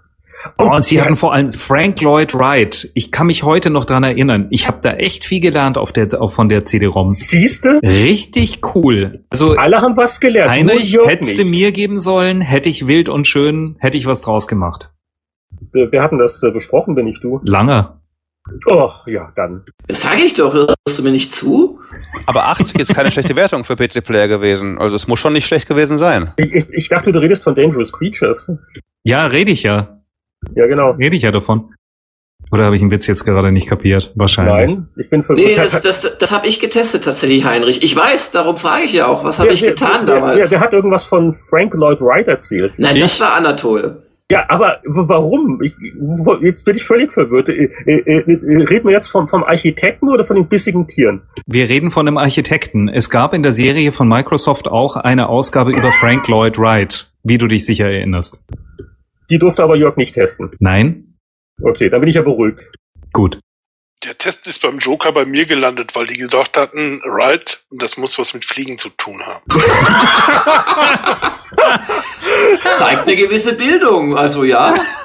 Oh, geil. Kommentar der Woche, echt. Aber wenn wir weiterblättern, kommen wir auf ein ähm, schönes Spiel. Transporter cool meinst du, Anatol? 82. Von Heinrich getestet. Sag mal was. Ähm, also ich tue mich ja an vieles nicht mehr so genau erinnern, aber das hat mir wirklich Spaß gemacht, weil äh, da hat der damals sehr unbekannte Chris Sawyer ähm, quasi so die Grundidee von Railroad Tycoon genommen und er hat das in was eigenes Neues gemacht. Und es ging also einfach nur darum, Ortschaften zu verbinden und halt nicht nur mit Schienennetzen, sondern mit Straßen und es wurde auch geflogen und es gab Fähren und das war also einfach voll diese Aufbau, Strategie, Wirtschaftssimulation, Faszination, wo man einfach seine Netze ausgebaut hat. Das war sehr befriedigend, auch wirklich sehr gut gemacht. Also da, die, die Wertung war auch wirklich okay. Für seine Zeit war das ein feines Spiel. Vor allen Dingen ließ sich's gut steuern. Von diesen ganzen anderen Dingern, wo man da irgendwas baut oder so, da war es ja immer irgendwie ein bisschen fummelig. Beim, nicht beim Transport Tycoon. Das ging zack, zack, zack, wenn man es einmal wusste. Ja, und, und es gab die kleinen Fensterchen, wo man dann den, den einen bestimmten Bus dann auch verfolgen konnte im Fenster, wie er seine Route abfährt. Das hat schon diese Modelleisenbahn-Faszination schon äh, sehr schön gesteigert. Ich spiele heute noch am iPad, jeden Tag mit Begeisterung. Oh, äh, äh, äh, taugt die jetzt was? Die, ich habe mal von irgendwas von irgendjemandem gehört, dass diese dieses Remake für iOS nicht so doll ist, oder haben die das jetzt mal hingepatcht? Das war äh, am Anfang buggy ohne Ende. Es war, man, es hat trotzdem komischerweise Spaß gemacht, aber da fuhren Wagen jahrelang im Kreis und sowas. Und die haben es tatsächlich nicht nur verbessert, Keine Bahnstreikwitze jetzt, okay? die haben es nicht nur verbessert, die haben auch immer wieder erweitert. Es gibt immer wieder neue Szenarien dabei und Zeugs, die kümmern sich ganz rührend darum. Und inzwischen läuft das äh, wie geschnitten Brot und sag mal so, die Steuerung ist auf dem iPad ein bisschen eigenwillig, an die muss man sich gewöhnen. Also immer wenn ich mal einen Monat nicht drin war, dann gucke ich wieder, wie war das noch, aber innerhalb von zehn Minuten bist du wieder drin, das macht echt Spaß. Zu äh, Chris Sawyer könnte man noch sagen, dass der die fantastische Elite Plus Version gemacht hat von Elite. Also der hat viel so Auftragsarbeiten gemacht als Programmierer und das war, glaube ich, dann wirklich hier sein erstes eigenes Spiel. Aber also ich, ich kannte den von Elite Plus. Ja, und gleich danach, Seite 68, das andere ganz große Spiel in dieser Ausgabe, super hoch bewertet. Das ist aber nicht ganz so gut gealtert wie Transport Tycoon, das ist Magic Carpet. So Wollte ich gerade Balfrog sagen. Balfrog auf dem äh, Zenit ihres Ruhms, würde ich mal sagen. Und äh, das, das lebte halt sehr stark von der 3D-Grafik. Aber mal ganz ehrlich, eigentlich war es doch fast eine Grafikdemo. Ich meine, es hat schon Spaß gemacht, da rumzufliegen no, und so weiter, aber ah, nein, nein, nein, nein, das war schon ein Absolut schönes. Spiel. Das war Das echt ein super. schönes Spiel. Ich habe letztens für Retro Gamer noch einen Artikel drüber geschrieben. Das, das ist mein absolutes Lieblingsspiel, was ich überhaupt kenne. Und vor allen Dingen auch mit, Wow. mit, mit dem Add-on konnte man nämlich auch im Level endlich mal speichern. Und da konnte man die auch lösen. Aber es war Okay. schwer, typisch Bullfrog, äh, äh, absurd schwer teilweise. Also Was, was, was war jetzt spielerisch so toll? Ich habe das wirklich nur sehr, das, das war so ein Boris-Spiel und, und Jörg hat, glaube ich, auch im Meinungskasten. Ich habe das, das ist sehr flüchtig nur gespielt damals. Jetzt tu mich mal davon überzeugen, warum, wenn man mal die äh, damals beeindruckende 3D-Grafik abzieht, warum das rein spielerisch ein Meisterwerk ist. Ganz einfach, du hast eine schöne Mischung aus Action und Strategie. Du musst ja die Burg aufbauen, immer weiter aufbauen. Dann werden, werden ja diese Kugeln von den Ballons da rein transportiert automatisch. Du musst die halt ein bisschen auch bewachen. Die werden ja von Kreaturen und Zeugs angegriffen. Und dann gibt's ja auch immer diesen anderen Magier. Und das ist ein wirklich hartnäckiger Bursche. Und du musst hinterher schon die passenden Zaubersprüche, die mal in irgendwelchen Urnen da rumfliegen, finden. Diesen Gummibandspruch zum Beispiel, um das wirklich zu schaffen. Und hinterher haben die die Level absurd schwer aufgebaut mit Schluchten da drin und Zeugs. Und dann wird's echt heftig schwer und du sitzt da und hast dann plötzlich eine Stunde gespielt, pumpende Pumpe und äh, hast aber einen echten Spaß gehabt. Also wirklich, man kann es, glaube ich, so ganz genau gar nicht sagen. Also ich könnte jetzt nicht sagen, das liegt genau daran oder daran, aber es wird einen Grund haben, warum ich das wirklich, seit es das gibt, immer wieder spiele. Teil 2 mochte ich zum Beispiel überhaupt nicht. Okay, Ja, dann, das, das war auch, es hatte auch so eine meditative Komponente am Anfang. Also nach hinten wird es sehr schwer. Am Anfang konnte man noch relativ durchspielen. Und es hatte so lauter tolle Ideen, zum Beispiel, dass diese Kugeln dann so physikalisch korrekt ins, ins Tal gerollt sind und so weiter, wo man sie dann gefunden und aufsammeln konnte. Und dann konnte man da Burgen bauen und alles. Also das war ein ganz tolles Spiel. Aber klar, grafisch ist es unglaublich gealtert. Das, das ist klar. Ich glaube, das Problem, warum es auch nicht so doll verkauft hat, war auch die Anleitung, in der mir ernsthaft gesagt wurde, ich brauche einen Joystick, um das Spiel zu spielen. Nein, sondern Maus oder wie hast du es gespielt? Natürlich, das spielt man komplett mit der Maus. Also es ist Maus und Tastatur äh, und Joystick. Also ich, ich weiß gar nicht, ob der Joystick überhaupt unterstützt wird, aber ich kann mir nicht vorstellen, wie man dieses Spiel mit dem, also vor allem im digitalen Joystick spielen sollte. Da lag so ein Zettel bei, das war das Einzige. Und vom Spiel sonst wurde auch relativ wenig erklärt. Ich glaube, die hatten das selber nicht ganz kapiert. Ich meine, mir hat das halt der Molyneux erklärt. Ich wusste, wie es ging. Und ich glaube einfach, dass viele Leute damit deshalb nichts anfangen konnten. Wenn du am Anfang warst und du gehst ins Spiel rein, bist vor so einer komischen roten Urne auf einer Dings und weißt nicht, was du tun sollst. In einem heutigen Spiel würdest du draufschießen. Genau. Aber eine Skriptsequenz hätte dir schon den Blick darauf gerichtet vorher. Also es wäre Genau. wenig entscheidungsfrei gewesen. Aber was mir auch noch einfällt, da gibt's auch so eine Bilderserie äh, auf Seite 70, ähm, was auch relativ neu war, wenn man mal von Populous und anderen Sachen von Bullfrog eben absah, aber eben in 3D sehr neu war. Du konntest wirklich den Level verändern. Und ähm, das war, das war einfach klasse. Und nett finde ich hier auch Boris Zitat aus seinem Meinungskasten. Einen Haken hat die Sache aber doch. Mit weniger als einem DX250 sollten sie Magic Carpet gar nicht erst installieren. Es war halt tatsächlich auch ein Hardwarefresser damals. Und das hat alles ein bisschen dazu geführt, dass es, glaube ich, kommerziell gar kein Erfolg war. Also äh, sogar ein Misserfolg für Bullfrog-Verhältnisse. Das, das war so ein Spiel von den Kritikern teils höchst bewertet, wie hier. Ich meine, 92 in PC-Player.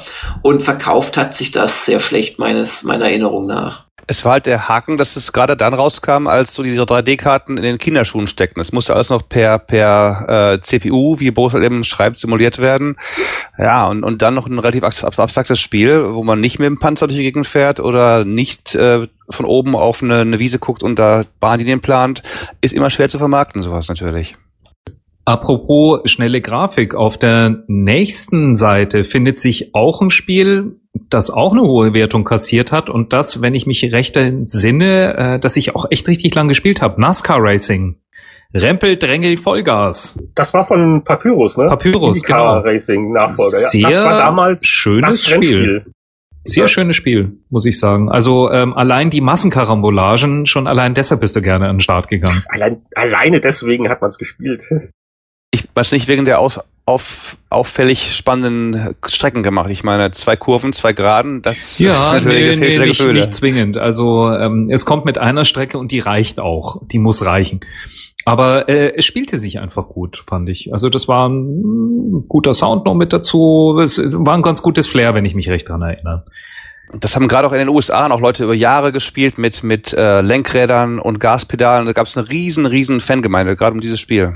Ich glaube, dafür muss man auch wirklich Amerikaner sein irgendwie. Also ernsthaft, mir erschließt sich da auch der Spaß nicht, indem ich im Kreis war und im Kreis und im Kreis und im Kreis. Ah, du kannst da schon viel rausholen. Also so mit Windschatten und so, wenn du, wenn du so ein bisschen was, mm, äh, äh, man darf es nicht unterschätzen. Aber ich, ich gebe dir recht, es ist ein Nischenspiel. Genau wie das nächste eigentlich, Aces of the Deep. Hat das jemand nochmal gespielt? Wer hat's getestet? Heinrich Lehnhardt hat's getestet. Habe ich aber seit 20 Jahren nicht mehr angefasst. Ja, das war halt äh, damals Dynamics, das gehörten ja dann irgendwann zu Sierra und die hatten also Adventures gemacht, aber auch dann Simulationen. Red Baron ist, glaube ich, am bekanntesten. Die dachten jetzt auch irgendwann, jetzt gehen wir mal runter.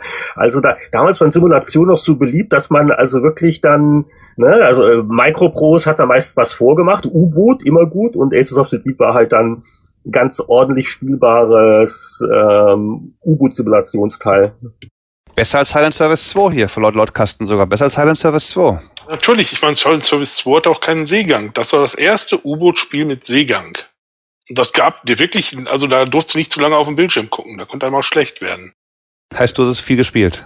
Äh, ja, ich habe es viel gespielt. Ich meine, das ist die, absolut nicht meine Lieblings-U-Boot-Simulation. Das hatte, äh, sagen wir so, zu der Zeit damals war es auch sehr langsam, auch selbst auf schnelleren Rechnern und so. Äh, aber der Seegang, das war echt beeindruckend. Das weiß ich noch. Und ich weiß noch, da gab es noch diese Sache mit der FAZ, die dahinter herausgenommen werden musste. War das Aces of the Deep? Ich glaube schon. Wo in, in, in einem der Zwischenscreens so, so, eine, so eine kurze Nachrichtenmeldung kam und die hatten die oben den, den Kopf der FAZ genommen. Die haben da irgendwie Einspruch erhoben und äh, mussten das dann rausnehmen. Dumm gelaufen. Heute würden sie sich über die Werbung freuen, kann ich nur sagen. Wahrscheinlich. Und dann kommt eine wunderbare Doppelseite von einer Anzeige, die so tut, als wäre sie Redaktion. Auch für damalige Verhältnisse, glaube ich, ein Novum, oder? Eine Doppelseite von Sierra, der Schritt in eine neue Dimension. Und dann werden einzelne Spiele aufgezählt. Ja, es, diese, diese OS2-Anzeige vorher war ja ähnlich, aber ich glaube, hier haben sie wirklich auch versucht, so ein bisschen das PC-Player-Layout zu ja, kopieren, total, oder? Total. Also das, Aha, aha. also Ja, nicht also- gut, also dieser Blocksatz ist natürlich zum Fürchten, aber Im, im, Im Vergleich zu modernen sogenannten äh, Advertorials ist das ja immer noch relativ deutlich eigentlich als Anzeige erkennbar. Ja, ja, aber für damalige. Verhältnisse war das schon, schon bitter. Auch wenn ich sagen muss, dass der Layouter wirklich ein Initial nach oben rausstehen zu lassen, ist schon eine hochpeinliche Nummer. Also das war wahrscheinlich mit WordArt gemacht oder so. irgendwie sowas, ja. Ja, an, an, ansonsten gibt's noch so, so viele bizarre Verrisse, über die jetzt nicht im Detail noch reden müssen, Sachen, an die ich mich noch nicht mehr recht erinnere. Es gab, äh, es gab eine PC-Umsetzung des Me Mega Drive Isometrie-Ballerspiels Desert Strike, aber so mit 1 zu 1 Grafik und deswegen nicht mehr so toll bewertet. Ähm, äh, dann, das ist noch ganz spannend, äh, Seite 106, 107, das war damals ungewöhnlich, dass also ein neues Spiel ähm, nur für CD-ROM kam, zumindest im Adventure-Bereich. Legend of Kyrandia 3 von Westwood. Die haben damals Adventures Ja. gemacht, und zwar gar nicht schlechte. Ja. Ist aber auch im Orkus der Zeit irgendwie vergangen oder hat irgendjemand mit der Kyrandia-Serie ähm, von euch jetzt große Berührungsflächen? Nee, das war immer so nicht, nicht ganz so gut wie, wie LucasArts. Da hat sich noch nie so ein Kult aufgetan, obwohl die so, äh, so schlecht waren die Dinger nicht und auch so hübsch anzusehen. Ne? Nö, Mick, hast du nicht da erst vor ein paar Ausgaben mal was zu Kyrandia 2 gemacht? Ja, ja, aber Retro-Gamer, weil das Ja. war, sag mal so, nimmt in den drei Kurandia-Spielen halt eine Sonderstellung ein, weil die halt diese weibliche Heldin da hatten. Ja, ja, genau, die Kostüme. Ja, ja. Eben, eben die ganzen Kostüme, das war wirklich total drollig gemacht. Das hatte hinterher am Schluss so zwei, drei Hakeligkeiten drin, also gerade von den Rätseln her, die ein bisschen nervig wurden. Aber bis dahin war das ganz lustig, weil ich fand die anderen beiden, das war nie so meins. Das war mir echt immer irgendwie mit diesem Malcolm, den konnte ich irgendwie nichts mit anfangen. Und Dings, aber das zweite, vor allen Dingen beim zweiten war das erste Mal, dass die eine CD-ROM-Fassung brachten mit zusätzlichen Videosequenzen und fantastisch auf Deutsch lokalisiert. Mit, mit, mit bekannter äh, Synchronstimme und so. Also da war richtig mal ein bisschen Geld reingegangen. vielleicht noch erwähnenswert, wie gesagt, das war echt eine fette Ausgabe, was die Tests angeht vor 20 Jahren, Seite 100. Weihnachten, ne? Also auch schon vor 20 Jahren gab es zu Weihnachten ein, ein ja. Feuerwerk an Spielen. Ganz wichtig, 116. Das ja, ist wirklich ein, ja. Ah, ja. ja also das ist, das, das durfte ich damals testen. Es war, glaube ich, völlig unbekannt ähm, und es hat als wirklich ganz großes Spiel erwiesen. Also für mich zumindest Little Big Adventure. Das war ein Isometrie-Action-Adventure mit einem ganz ungewöhnlichen Look, auch einer relativ seltsamen Steuerung. Man musste sich da, glaube ich, drehen und dann nach vorne und hinten laufen. Und man steuerte so einen Kuttenträger namens Twinson durch eine eigentlich so märchenhafte Fantasy-Welt mit elefantenartigen Charakteren und auch menschenartigen Charakteren. Aber gleichzeitig war das so eine böse Diktatur mit so, ja, an die Wehrmachtsbesatzer erinnernden äh, Soldaten, die dann sofort auf einen geschossen haben. Ein ganz ungewöhnliches Spiel ähm, wo es auch einen Nachfolger gab, an den habe ich allerdings weniger Erinnerung als an den ersten Teil und den habe ich als Bock schwer in Erinnerung, aber auch als einfach faszinierend, so rein grafisch und von der Story her und vom Gameplay, also ganz, was haben wir denn gegeben? Moment mal weiterschalten. 82, also wirklich gute Wertung, hat Electronic Arts rausgebracht, das war aber von Adeline. Ähm, ja, also ganz, ganz tolles Spiel. Es war auch damals äh, relativ ungewöhnlich, dass äh, die Grafik also wirklich komplett echtes 3D war. Also das hat zwar so diese Isometriewinkel gehabt, aber das waren glaube ich alles Polygone und war auch entsprechend geschmeidig alles anzusehen. Ja, ja, genau. Der Clou war ja das Team, äh, die Franzosen, die haben ja vorher Alone in the Dark gemacht. Ja, und da genau. gab es ja auch 3D-Grafik, aber die war ja fest mit Kamera festgebaut. Und deswegen dachten sie, okay, wir müssen es mal ein bisschen toppen und machen es jetzt wirklich noch, noch, noch geschmeidiger, noch schicker und ja, nicht diese kantigen, kantigen Kollegen, sondern ja, ja. rund war alles danach. Da, ja. da ist ein paar Seiten weiter vorne oder hinten in der Ausgabe ist der CD-ROM-Test, den habe, glaube ich, auch ich gemacht, auf so einer halben Seite von, von Alone in the Dark 2. Und die Grafik ist echt zum Fürchten verzichten. Und gleichzeitig in derselben Ausgabe diese wunderschöne Grafik, das war echt ein Sprung. Und ihr wisst übrigens, dass Little Big Adventure gerade für iPhone, iPod erschienen ist, gell? Ui. Nee, das wusste ich nicht. Ja. Ich frage mich nur, wie, wie steuert sich das? Weil die haben ja mit so ganz vielen kleinen Schüssen auf einen gefeuert. Die, die sieht man doch gar nicht auf dem iPhone. Ich hatte das nur so in äh, kurz in Erinnerung. Ich wollte es einfach nur in die Runde geschmissen haben. Ich müsste okay. mir selber noch laden. Ja, nee, werde ich mir aber auf jeden Fall angucken. Das war mir nicht bekannt. Danke wir haben ja schon festgestellt, 20 Jahre Warcraft, aber äh, der Warcraft-Test war erst dann eine Ausgabe später, äh, später. Es gab ja auch schon vorher ein Spiel, äh, das da rausgekommen ist und äh, einfach mal hier den Einstieg des Artikels zitieren von Kollegen Langer. Interplay, das war damals der Publisher, Interplay scheint mit dem amerikanischen Entwicklerteam, Anführungszeichen Blizzard Entertainment, einen guten Fang gemacht zu haben. Deren neue Produkte Blackhawk und das fast fertige Warcraft machen einen sehr ansprechenden Eindruck. Also Blackhawk ist das Stichwort.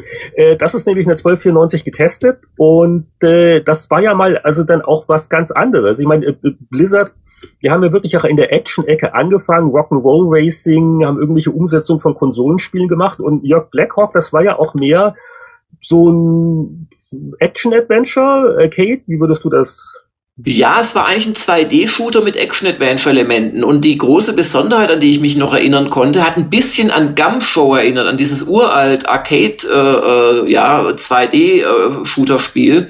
Ähm, man konnte sich so an die Wand drücken und dadurch Schüssen ausweichen. Und äh, die zweite Besonderheit war, es war unglaublich blutig. Also man hat da, also da, da, da floss das Blut, da rollten die Köpfe teilweise, wenn man da mit der Schrotflinte geschossen hat.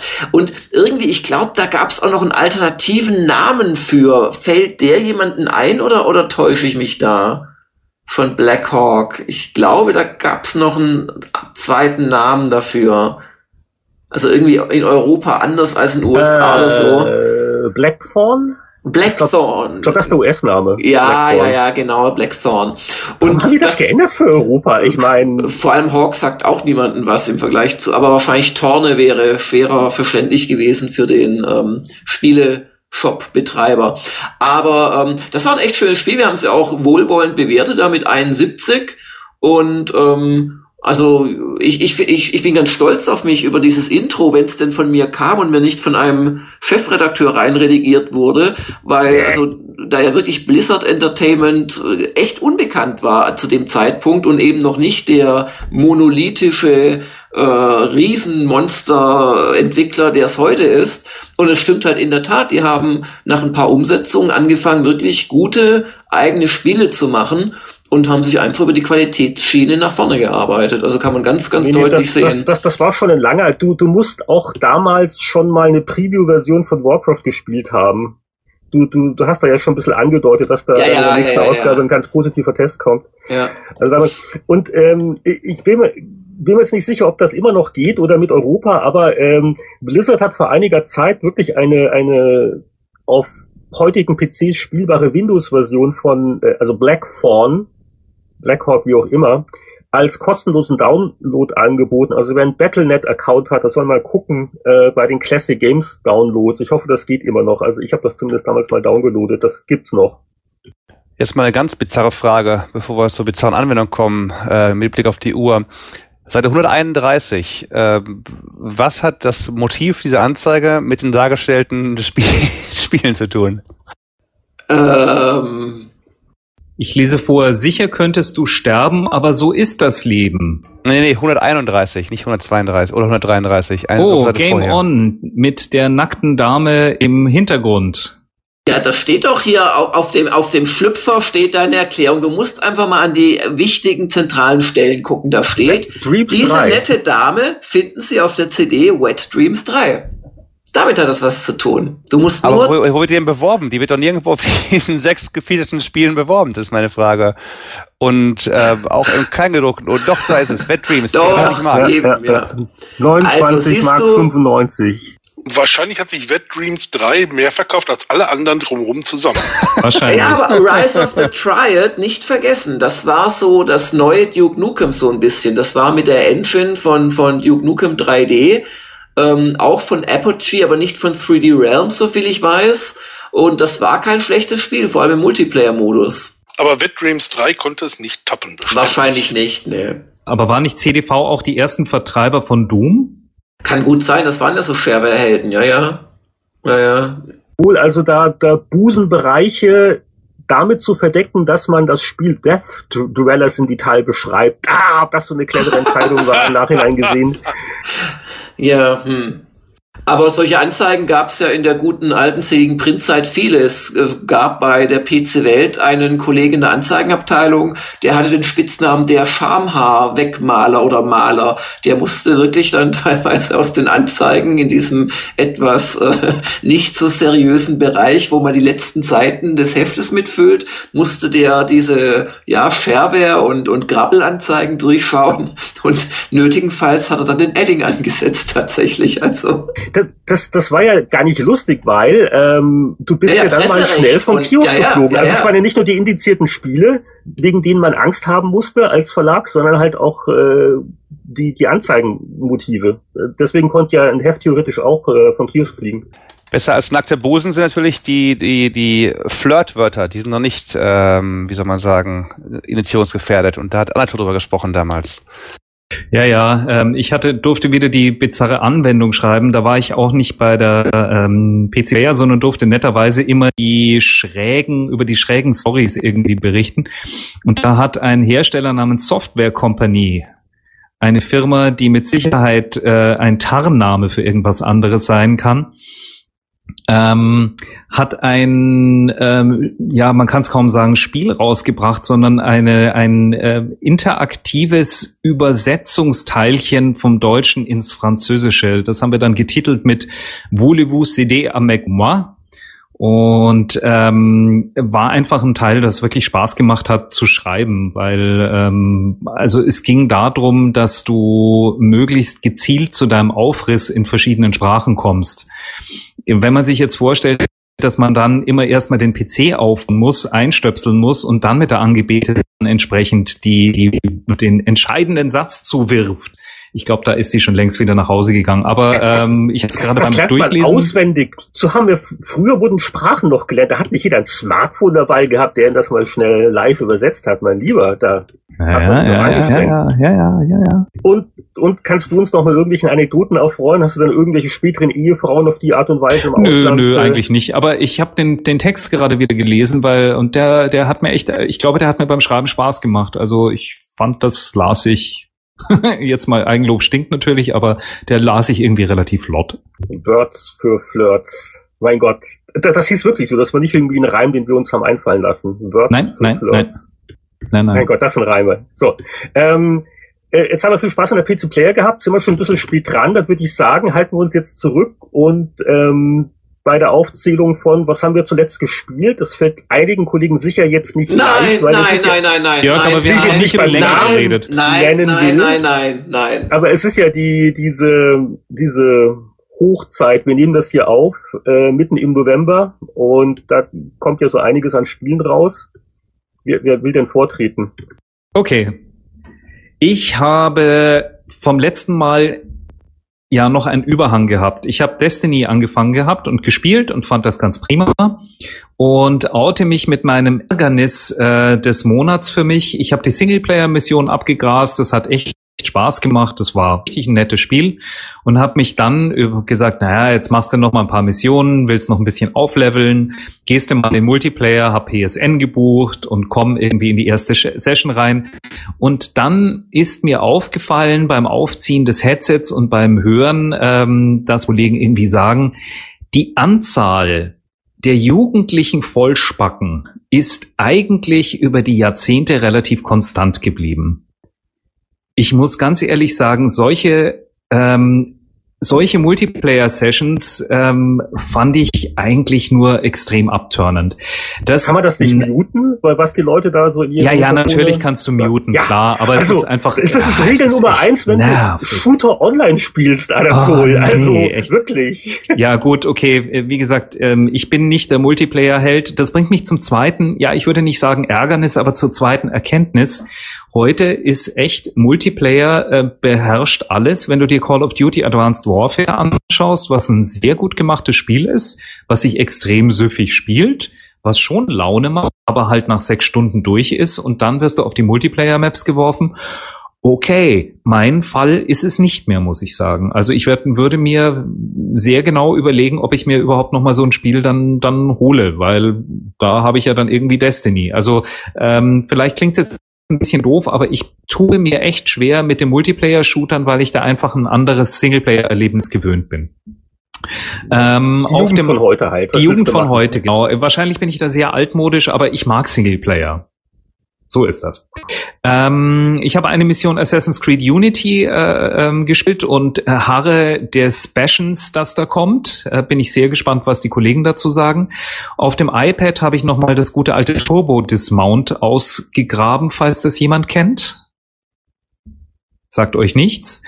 Ähm, ist ein Spiel, wo du eigentlich äh, eine Ragdoll so versuchst, möglichst gezielt in einen Autounfall zu verwickeln, dass du am meisten Punkte bei der Ragdoll, also am meisten Schaden erzielst. Macht äh, Spaß, ist ein bisschen krude. XCOM Enemy Within ähm, gibt's jetzt fürs iPad, da bin ich äh, gerade dran und ich denke, das sind die relevanten Spiele gewesen bei mir. Na gut, dann leg ich mal los. Ich habe mich diesen Monat in Battle Worlds Chronos gestützt, dass es endlich fürs iPad gibt. Und hatte dabei eine Menge Spaß, auch wenn es, naja, äh, nicht ganz das Highlight ist, was ich erwartet hatte, aber es kommt doch schon, finde ich, viel Battle-Eye-Feeling rüber. Und so, so, man kann es auch vor allem, ich hatte ja ein bisschen Bedenken, wie kriegen es mit der Steuerung hin? Das geht, ich meine, es ist alles total kleinteilig. Ich weiß zum Beispiel nicht, wie das jemand auf dem iPhone spielen kann oder irgend so. Aber auf dem iPad geht's dann, man gewöhnt sich dran, man kann teilweise Missionen schlecht lesen, kann sie nicht mal vergrößern, aber wie gesagt, trotzdem eine Menge Spaß dabei gehabt. Als nächstes habe ich mich an Mordors Schatten versucht und wie bei allen offenen Weltspielen bin ich da relativ schnell wieder raus, weil irgendwie überfordert mich das ganze offene Weltkonzept. Das ist bei GTA so und auch bei Mordor Schatten. Ich dachte, oh Gott, äh, Tolkien und Dings, ich war begeistert, wie es aussieht, wie es inszeniert war, alles super. Aber ich glaube, dafür brauche ich mal ganz viel Zeit, um mich da nochmal wirklich richtig reinzubegeben. Viel mehr Zeit habe ich verbracht mit F-117A Stealth Fighter von 1991, das jetzt ein günstiger polnischer Anbieter für 1,20 Euro hatte. Und vor allen Dingen läuft es jetzt wieder ordentlich auf den aktuellen Rechnern. Wenige Jahr, Jahre später. Äh, viele Jahre später, aber es geht. Und vor allen Dingen, es macht immer noch genauso viel Spaß wie früher. Ich, ich, man fängt da an und sagt abends, oh, ich spiele bloß zehn Minuten und ist dann doch wieder zwei Stunden da drin gewesen. Und äh, am nächsten Tag holt man es nochmal raus oder nochmal. Also das ist wirklich diese Micropost, die ich meine, letztendlich waren ihre Flugsimulationen immer dasselbe, aber die wussten, wie man einem das Gefühl gibt, es wäre komplex, obwohl gar nicht komplex ist. Das kann eigentlich jeder spielen, der, der es dreimal geübt hat. Äh, anders als das Zeug, was da heute teilweise rauskommt, wo ich erstmal acht Wochen brauche, bis ich auch nur im entferntesten weiß, was ich tun muss, dann in den Multiplayer reinkomme, sofort abgeschossen werde, weil alle anderen ja eh besser sind als ich und eigentlich keinen Spaß machen. Und hiermit hatte ich und immerhin, es gibt VGA-Grafik, äh, dann wieder mehr Spaß als erwartet für 1,20 Euro. Das waren so meine drei Highlights. Ja, dann mache ich doch mal weiter, oder? ähm, ich ich versuche unauffällig Jörg ans Ende Moment, zu schieben, damit bei jemand einschläft. mal meine klappen Notizen raus. Äh, und, und dann willst du schnell rein stoßen. Witz. Ich, ich lausche Jörg das, das, das, ganz das war ein Witz. Ähm, ich habe gar nicht so wahnsinnig viel gespielt, weil wir haben, also ich habe schon gespielt, keine Angst, macht euch keine Sorgen. Äh, zehn Minuten brauche ich. Aber ähm, ich, ich war mit so einem kleinen Heft auch beschäftigt. Nebenher waren wirklich lustige vier Wochen, die letzten vier Wochen. Aber ich möchte auch noch ein paar Takte zu Civilization Beyond Earth äh, sagen. Das habe ich im letzten Podcast nur angedeutet. Ähm, also ein neues Civilization auf der Basis von Civilization 5, das aber auf einem fernen Planeten spielt und natürlich ganz klein Richtung Alpha Centauri geht.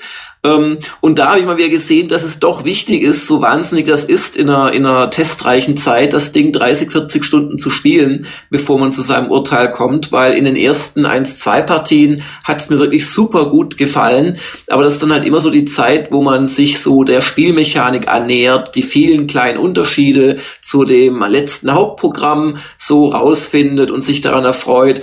Aber leider Gottes ist es so auf die Dauer dann doch noch nicht der große Wurf. Jetzt muss man aber nicht verzweifeln als äh, Globalstratege. Es hat schon schöne Elemente, zum Beispiel es gibt keine Völker mehr, sondern man baut sich quasi aus drei sogenannten Affinitäten sein eigenes Volk, seine eigene Zivilisation so ein bisschen zusammen, hat dann auch eigene Kampfeinheiten, eigene Technologien und so weiter, funktioniert ganz schnucklig, bis man halt irgendwann merkt, ja, aber dafür habe ich nicht mehr diese 20 unterschiedlichen Völker, sondern im Prinzip nur noch drei, die anders heißen. Und ähm, im Prinzip, man braucht sich keine großen Sorgen machen als Globalstratege, Strategie-Fan.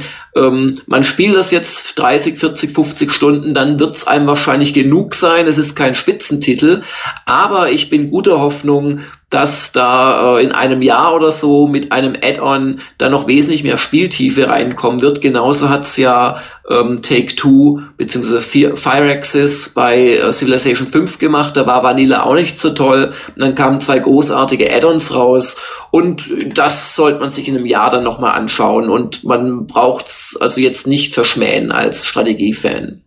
Ja, ich sag mal nix zu Schatten von Mordor und so, die schon erwähnt worden sind. Danke. Aber ich sag noch äh, ein, zwei Dinge, die ich auch noch gespielt habe. Äh, darunter ist zum Beispiel Lords of the Fallen, was ein Dark Souls-Klon ist, äh, und zwar von einem deutschen äh, Team, Deck 13. Und überraschend gut. Also es hat schon auch seine Schwächen. Ähm, aber wer so Dark Souls mag, also Kämpfe, die schwer sind, wo man dann auch echt bestraft wird mit Zeitverlust und Seelenverlust, das heißt hier ein bisschen anders, ist aber dasselbe Prinzip, der kann sich hier auch durch eine, äh, ja, so ein Gemäuer, durch ein Kloster, durch eine Festung durchhauen und eben auch so ein Kampfsystem erleben, wo man sehr viel mit Timing und mit richtigem Abstand und Blocken und Wegrollen im letzten Moment arbeitet und weniger mit so Klicke, Klicke, Töt, das funktioniert funktioniert er einfach nicht. Kommt jetzt nicht an Dark Souls 2 ran, aber ist doch schon eine sehr ernsthafte Alternative. Ähm, Call of Duty Advanced Warfare will ich nur zu sagen, dass äh, mich's nicht begeistert hat, trotz Kevin Spacey, der natürlich großartig ja, ist. Die Grafik ist schon der Hammer, oder? Das finde ich gar nicht mal so. Also das ist stark wechselhaft. Lustigerweise gerade die erste Mission ist grafisch eher ja. mau und man fragt sich, warum zerspringen die einen Fensterscheiben und die anderen nicht, wenn ich drauf schieße. Das ist derselbe Grund, warum du bei Alien nicht über eine Zigarettenschachtel springen kannst. Wahrscheinlich, ja. Aber ähm, also mein Fall ist es nicht. Ich, ich finde, wahrscheinlich brauche ich, brauche ich eine Pause und die lege ich im Prinzip dieses Jahr ein. Ich habe es ein bisschen gespielt für einen Meinungskasten, drei, vier Stunden. Dann war ich so fast halb durch. Geht, glaube ich, acht Stunden die Kampagne. Aber ich hatte überhaupt keinen Anreiz, es zu Ende zu spielen. Äh, vor einem Jahr hat das schon Full Control rausgebracht, die jetzt gerade dilettiert haben mit einem Versuch, Jacket Alliance neu aufleben zu lassen, wovon man nur warnen kann. Und vor einem Jahr haben die Space Hulk, dieses große alte Games Workshop Strategiespiel, umgesetzt, sehr werksgetreu und ziemlich langweilig. Und jetzt haben sie eine Art Spezialfassung davon gemacht, die aber ein neues Spiel ist, wo sie aus dem Prinzip ein Computerspiel gemacht haben. Und ohne ins Detail zu gehen, es gibt jetzt Sachen wie eine Kampagne, äh, Soldaten, also Terminatoren, Space Marines, ähm, die sich im Rang steigern, denen man Attribute verpassen kann, Spezialskills. Macht einen Riesenspaß, kann ich jedem Rundentaktik-Fan wärmstens empfehlen und bockschwer ist es auch noch, Space Hulk Ascension. Dann mein Highlight, wahrscheinlich nicht nur aus diesem Monat, sondern wahrscheinlich eins der Highlights des ganzen Jahres, ist Dragon Age Inquisition, das neue BioWare RPG, das fröhlich ein bisschen bisschen bei Assassin's Creed Cloud, natürlich auch bei der eigenen Serie, das aber im Vergleich zum Vorgänger Dragon Age 2 endlich wieder episch ist, groß, eine riesige Welt zu entdecken, ein richtiges Rollenspiel, wahnsinnig viel Handlung, Nebenquests und so weiter und so fort, sieht auch noch schön aus das Einzige ist da, wenn ich gerade Lords of the Fallen erwähnt habe, das Kampfsystem ist halt so ein typisches Klick dich tot, lass deine Spezialangriffe los und die Gegner werden im Prinzip, die kriegen zwar auch schon Spezialattacken und Bossgegner haben mehrere ähm, Stufen in ihrem Kampf, wie man es halt so kennt, aus Japano-Rollenspielen vor allem, aber letzten Endes äh, muss man halt unglaublich viel Schaden bei ihnen anrichten, während halt bei Lords of the Fallen meistens das echte Können entscheidet, ob man Kampf gewinnt. Und ähm, dann möchte ich noch ein Spiel erwähnen, dann bin ich auch ruhig. Ähm, Assassin's Creed Unity. Da bin ich ja echt vom Glauben abgefallen, weil wir halten das bei Gamers Global, ich halte das als Jörg Langer für ein ganz fantastisches Spiel. Die Assassin's Creed Reihe war wirklich im Abstieg begriffen seit im Prinzip drei Jahren, eigentlich seit Assassin's Creed 2 vor, keine Ahnung, sechs Jahren jedes Spiel wurde langweiliger und dann haben sie auch noch so abstruse Piratenszenarien zuletzt gemacht. Und Assassin's Creed, das war schon immer durch bekannte Metropolen der Renaissance oder auch noch etwas älter äh, zu reisen, auf, auf den, äh, was weiß ich, römischen ähm, Prunktempeln herumzuklettern und da im Prinzip eine spannende Geschichte zu erleben. Und das gibt's jetzt wieder mit Assassin's Creed Unity und zwar spielt man während der französischen Revolution in Paris. Und Paris ist da wirklich fast eins zu eins drin. Es ist riesengroß. Du kannst auf der Notre Dame kannst du rumklettern. Du hast einen Fernblick ohne Ende. Du hast Menschenmassen, hunderte, ich glaube manchmal tausende von NPCs auf Plätzen. Du kannst da durchlaufen. Und was passiert jetzt in Teilen der Gamer-Community? Und zwar den Teilen, die, glaube ich, vor allem von Selbsthass auf ihr eigenes Hobby glänzen.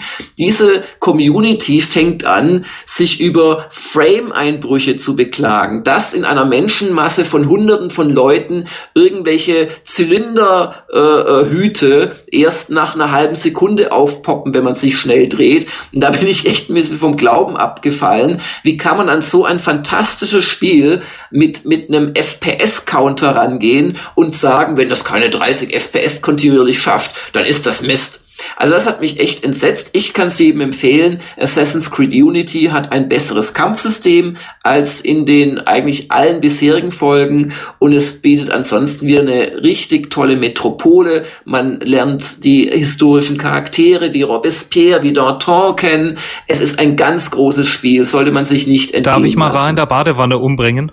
Bitte? Darf ich mal Ra in der Badewanne umbringen? Wen willst du umbringen? Achso, du darfst äh, dich an den historischen Ereignis entlanghangeln. Du triffst sogar Napoleon Bonaparte. Allerdings äh, war der ja damals Teenager, noch ein bisschen oder? vor seiner Zeit. Er ja so ein, äh, ja, ich glaube ein Colonel oder sowas. Der war schon ein Soldat, aber hat auch angeblich, wen hatte die, die Assembly hat er glaube ich, gerettet als Artillerieoffizier. Keine Ahnung. Aber genau das macht halt den Reiz aus. Du, du, du spielst mit Leuten zusammen quasi, die du aus dem Geschichtsbuch kennst und die die europäische Geschichte geprägt haben. Ich finde das unglaublich faszinierend. Meine Frage dazu wäre jetzt die, du hast gesagt, dass die, ich habe es noch selber nicht spielen können, leider die äh, Spieler ärgern sich über die Framerate, was mir aber deutlich als größeres Ärgern aufgekommen ist, ist, dass Leute sagen, das Ding, es hage nur so von Micropayments. Also du kannst dann da bis zu 99 Dollar für ein, ein Micropayment im Spiel aufbringen und so und du kriegst das Spiel quasi nicht so komplett und so begeisterungswürdig, äh, wie du es jetzt beschreibst, vorgesetzt. Was kannst du dazu sagen? Dazu kann ich sagen, dass A, Ubisoft echt ein bisschen doof ist, wie sie es machen ähm, weil du kriegst zum Beispiel vor Missionen gesagt, ah, du bist vielleicht ein bisschen, also per Texteinblendung äh, vorm Ladescreen, äh, du bist vielleicht ein bisschen zu schwach, aber du kannst ja diese Helix-Punkte hier einsetzen und die kann man sich halt verdienen oder auch kaufen.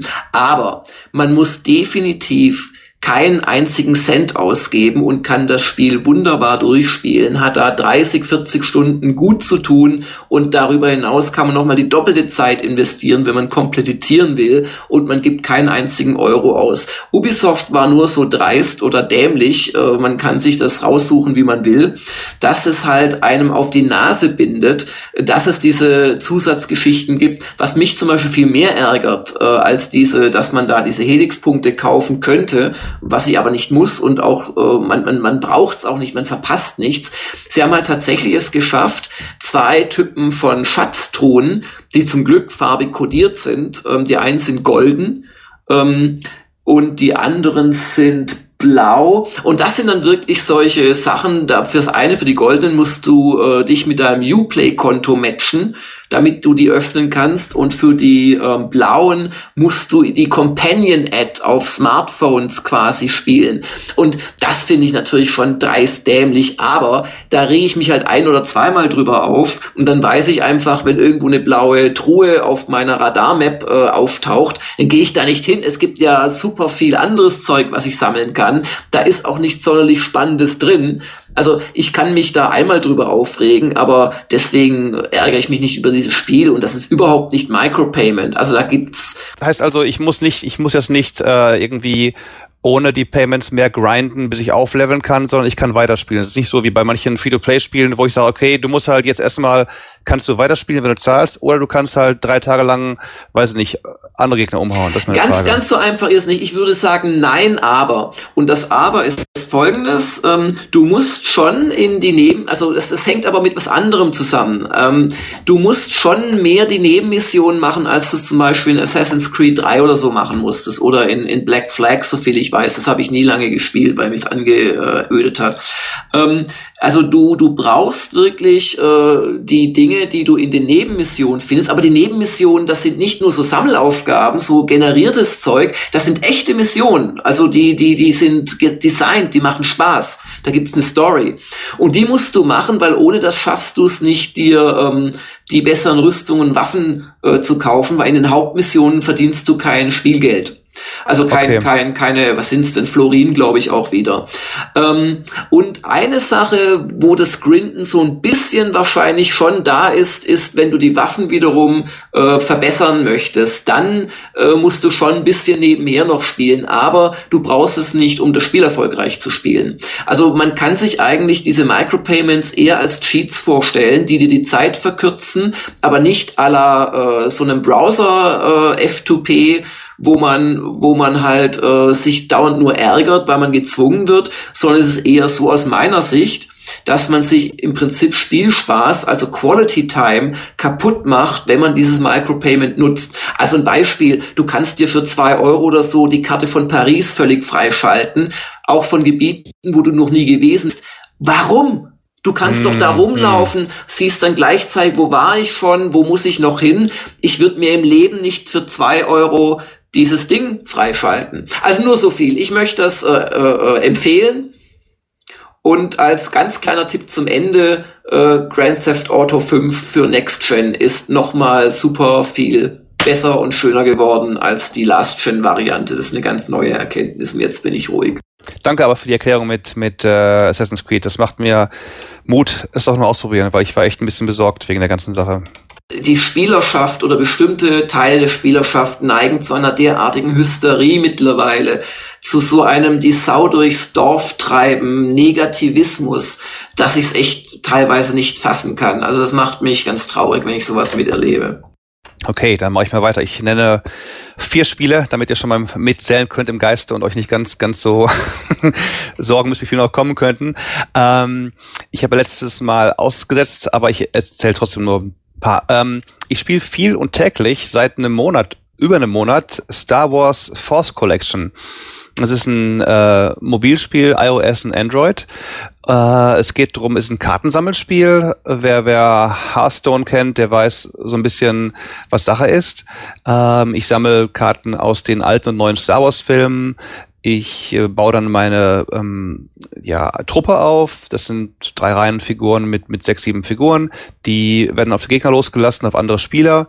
Ich kann aber auch im Adventure-Modus äh, bestimmte Planeten abgrasen und da prinzipiell ähm, Bösewichten einfach nur ins Gesicht schießen und dadurch bekomme ich äh, Punkte, über die level ich auf, kann dann mit den aufgelevelten Punkten, die ich dann bekomme, größere Armeen aufbauen und so. Also ist ganz clever gemacht eigentlich. Ähm, zu Anfang denkt man, ho, dann nach ein paar Wochen denkt man, Mensch, ich hätte jetzt gerne mal ein paar von diesen wertvollen Karten. Da gibt dann Karten von ein bis fünf Sternen, ähm, bis man dann mal nach vier Wochen die erste Fünf-Sterne-Karte bekommt.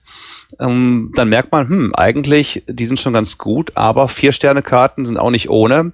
Die kann man nämlich kombinieren. Man kann bis zu vier oder acht Karten ähm, evolven, nennt man, nennt sich das in dem Spiel die erhalten dann stärkere äh, Angriffs- und stärkere Verteidigungswerte, haben teilweise auch noch Spezialfähigkeiten wie schwächen alle gegnerischen Einheiten der, der dunklen Seite oder geben der eigenen Seite mehr Angriffsstärke und so. Es gibt Fahrzeuge, Du kannst dann Millennium Falken sammeln oder zusammen puzzeln und aufleveln lassen.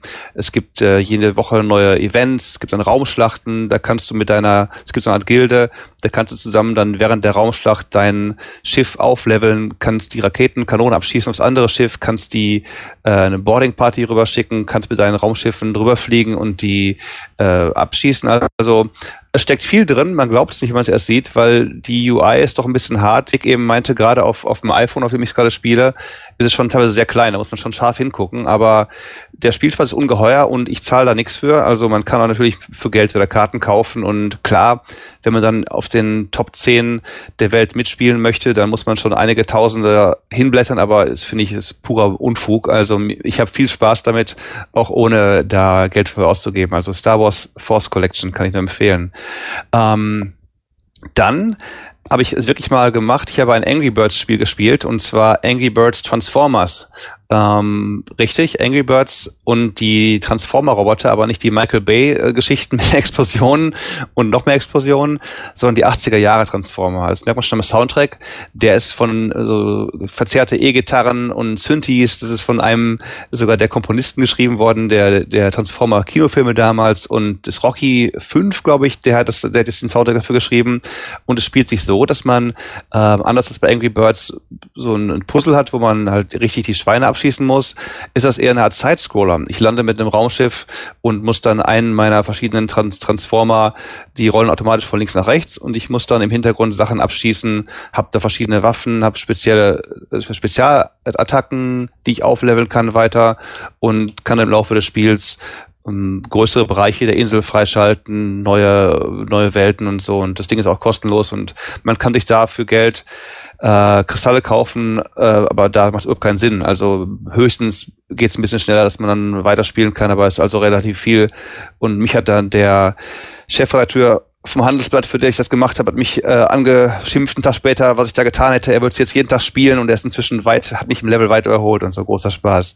Ähm, ich habe gespielt Monument Valley, Forgotten Coast für äh, auch mobil. Das ist ein Puzzlespiel, so ein bisschen wie Echo Chrome oder Castles of Dr. Creep zu den alten Tagen noch, wo man ähm, eine Prinzessin über optische Täuschungsgebäude und Burgen und Schlösser buxiert und das ist schon ein paar Tage draußen und da haben die Entwickler letzte Woche eine Erweiterung rausgebracht namens Forgotten Codes und die hat für zwei Dollar hier in den USA jedenfalls, wahrscheinlich zwei Euro in Europa, acht neue Welten. Das ist unheimlich schön. Das ganze Ding ist eigentlich ein Gesamtkunstwerk, wo man jedes Mal sagt, hui, es ist nicht wirklich super schwer. Mit ein bisschen Nachdenken kommt man drauf, aber gibt viele, viele Aha-Momente, wenn man dann die, die Spielwelt dreht und auf einmal, wo man denkt, Mensch, ich komme hier nie vorbei, durch den anderen Blickwinkel auf einmal neue Brücken entstehen und so. Ganz, ganz toll, ganz große Empfehlung. Und Schließlich habe ich auch noch ein richtiges Computerspiel gespielt und zwar äh, nach sechs Jahren hat sich Sega erbarmt und das grandiose äh, Valkyria Chronicles Yeah! von der PS3 Jetzt. auf äh, PC umgesetzt. Für 20 Dollar Lachpreis kriegt man das komplette Spiel mit allen Erweiterungen. Also das waren neue Unterstories, neue Missionsgeschichten und so. Und das ist praktisch ja Heidi im Zweiten Weltkrieg. Du kriegst äh, so, so, so deutsch, deutsche deutsche äh, Europa, Zweiter Weltkrieg, äh, Cartoonhelden aus den diversen ja Heidi, Wiki und so sehen die auch alle aus. Und das Ding ist eine Mischung aus Strategie und und Action ich platziere praktisch meine, meine Truppen ähm, in so eine Art von oben-Modus und sage, jetzt gehe ich dahin und gehe dahin. Dann wechselt das Ganze in einen äh, 3D-Modus, wo ich mit meinen Leuten hin und her laufen kann, habe aber nur bestimmte Punktzahl dafür zur Verfügung, muss also gucken, ich bleibe in der Deckung und schieße dann auch und nach einmal schießen ist dann der nächste dran. Und dann gibt's so einen, so einen Story-Modus, wo dann eben in wunderschönen, wunder, wunder, wunderschönen gezeichneten ähm, Zwischensequenzen die Geschichte weitererzählt wird. Und auch die Präsentation mit so, mit so einer Art Comicbuch oder ja, ist, ist ganz, ganz toll. Also das ist äh, teilweise hat es doch mal Schwierigkeitsspitzen, wo man ein bisschen überlegen muss. Also wenn man da immer noch rumstürmt, nee, man muss schon ein bisschen überlegen, wird man mit. Ich kann dann meine Truppe zusammenstellen, sage ich möchte lieber ein paar Scharfschützen haben, ich möchte lieber ein paar äh, Leute haben, die Panzer knacken können mit ihren großen Raketen oder oder Scouts und so. Also das ist wirklich die 20, 20 Dollar, 20 Euro, wer die nicht ausgibt dafür, wer, wer ein bisschen Strategie mag und ein bisschen Rollenspiel und gute Story mag, dem kann ich nicht mehr helfen. Also ganz große Empfehlung. Jetzt bin ich ruhig. So, und ich mache es relativ kurz. Alle äh, atmen auf, erleichtert. Äh, ich habe äh, wenig gespielt. Ich musste mich auf BlizzCon vorbereiten und musste also also äh, Hearthstone und so nochmal in Ruhe. Ne? Ähm, und habe auch jetzt endlich meinen Ragnaros beisammen. Ich gebe ja auch in Hearthstone kein Geld für Karten aus, sondern da wird also eisern gespielt und gespart und dann hat man irgendwann genug Staub, dass man sich also auch mal eine äh, legendäre Karte äh, zusammenschnitzen kann. Äh, das war so mein Erfolgserlebnis diesen Monat und äh, bin in der äh, Alpha von Heroes of the Storm. Das ist ja das MOBA, das Blizzard macht. Und äh, fange jetzt gerade mit Far Cry 4 an. Frag mich nächsten Monat nochmal. Da bin ich sehr drauf gespannt. Ich habe Far Cry 3 sehr geliebt. Und äh, ansonsten habe ich gerade noch gemerkt, nächste Woche kommt ja auch dann schon, also wenn der Podcast raus ist, wahrscheinlich ist es schon draußen, Geometry Wars 3 Dimensions äh, für relativ wenig Geld. Und wer diese Art von retro-inspirierten Shooter mag, sieht auch so ein bisschen jetzt mehr nach, nach Resogun noch aus, so mit den gewölbten Levels. Äh, also darauf freue ich mich noch. Aber ansonsten habe ich jetzt von den großen Weihnachtssachen eigentlich nichts bisher ausführlich gespielt. Wenn du gerade das Wort Retro in den Mund nimmst und kommt raus, sei mir noch kurze Schleichwerbung erlaubt. Ähm, es ist nämlich, wenn der Podcast rauskommt, gerade druckt die Retro Gamer 1 2015 am Kiosk. Und ich glaube, das sind dann auch wirklich, bis auf Roland, alle hier im Podcast versammelten auch mit Artikeln vertreten. Wann, wann schreibst du denn mal für Retro Gamer? Was, was können wir tun? Ja, du musst mich fragen, Jörg. Ich musst mich frag- fragen, wie man eine E-Mail schreiben. Schreib mir eine E-Mail. Ich lebe über E-Mails. Würdest du bitte Artikel beisteuern für Retro Gamer? Also ernsthaft, dann schreibe ich dir eine E-Mail. Du fehlst nämlich Ja, noch. schick mir mal eine E-Mail und schick mir mal Themenvorschläge und so Ja, weiter. Da ja, kann ich ja. am besten dann mit rum rumwirken. Na klar, gerne. Okay, super. Das können wir im nächsten Podcast nur noch durch einen Heiratsantrag von Mikrofon noch toppen. Willst Genau. du für mich? Willst du Roland Austinat, den hier Anwesenden? Also, dir, damit, damit beworben ist wirklich eine schöne Ausgabe geworden. Viele nette Themen drin. Titelthema Pac-Man. Auch nicht schlecht. Oh, Pac-Man von einer neuen Seite. Da bin ich ja mal gespannt. Oder nein, das habe ich jetzt erfunden. Das ist nicht der Titeltext, Naja, oder? es gibt Die ja, dunkle es, Seite es gibt von ja nur Pac-Man. zwei. Die dunkle Es war, ja- es war ja ein 2D-Sprite. Nee, nee, also Stimmt haben wir, nicht, haben wir stimmt einiges nicht. so. Was? Pac-Man 3D. Gab's Ba, Automaten. ba, ba, ba. Ja, ja, gut. Ja, fein. Ähm, von wegen, wir machen heute mal einen kurzen Podcast. Ich muss schmunzeln, wir sind fast zwei Stunden dran, länger als letztes Mal, aber äh, viele herrlich, Spiele herrlich. Und, und eine anregende PC-Player-Ausgabe. Hat, hat eigentlich Mick seine Spiele schon? Ja, Mick hat schon, ja. Ich dachte vor, gerade. vor langer Zeit. Ja. Das war Vor langer Zeit. 1900, ich weiß es nicht mehr. Ich habe jetzt erstmal meine Triptane und jetzt geht's langsam Mick, besser. Mick, ich hatte mich so gefreut, dass du Sturmovik verreist für die Zuhörer, aber gut. Na, So, und dann kommen wir dann äh, doch langsam aber sicher ans Ende des 63. Spieleveteranen-Podcasts. Der eine oder andere äh, ist ja vielleicht des Zählens noch mächtig. Das heißt, beim nächsten Mal ist dann die 64. Ausgabe. Wird aber kein Commodore-Special, keine Sorge. Aber ähm, es wird dann wohl unser Jahresendcast sein, der letzte Spieleveteranen-Podcast im alten Jahr. Äh, da arbeiten wir an dem einen oder anderen Superstar-Gast. Und es wird natürlich auch wieder so ein bisschen so Jahresrückblickmäßig werden. Und es gibt Überraschungen und ähm, keine Geschenke, sorry Jungs, aber äh, Oh. dann äh, hören wir uns noch einmal im Jahr 2014 und bis dahin wünschen die Spieleveteranen eine erholsame, geruhsame Spiele hoch äh, Jahresendzeit und äh, sagen alle zusammen tschüss. Tschüss, tschüss, tschüss, tschüss, tschüss, tschüss, tschüss,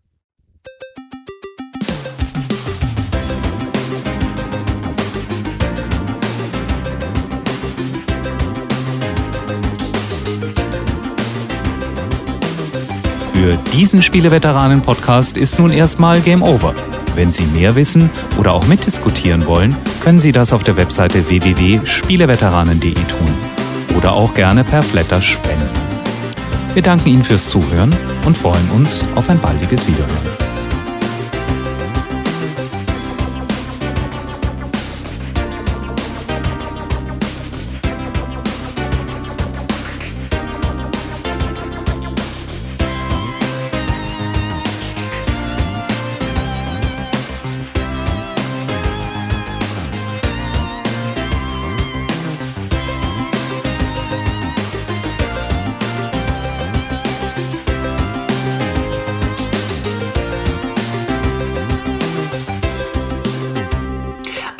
Ihr habt noch viele, viele andere Spiele gespielt. Also nur ein Beispiel. Gekokuchu, eine Mountain Blade Warband Mod aus dem Jahr 2012, wo man in die Sengoku-Ära der japanischen Bürgerkriege zurückversetzt wird und wo es eine Vielzahl von Fraktionen Haben Sie nicht genug von diesen von ewigen Monologen?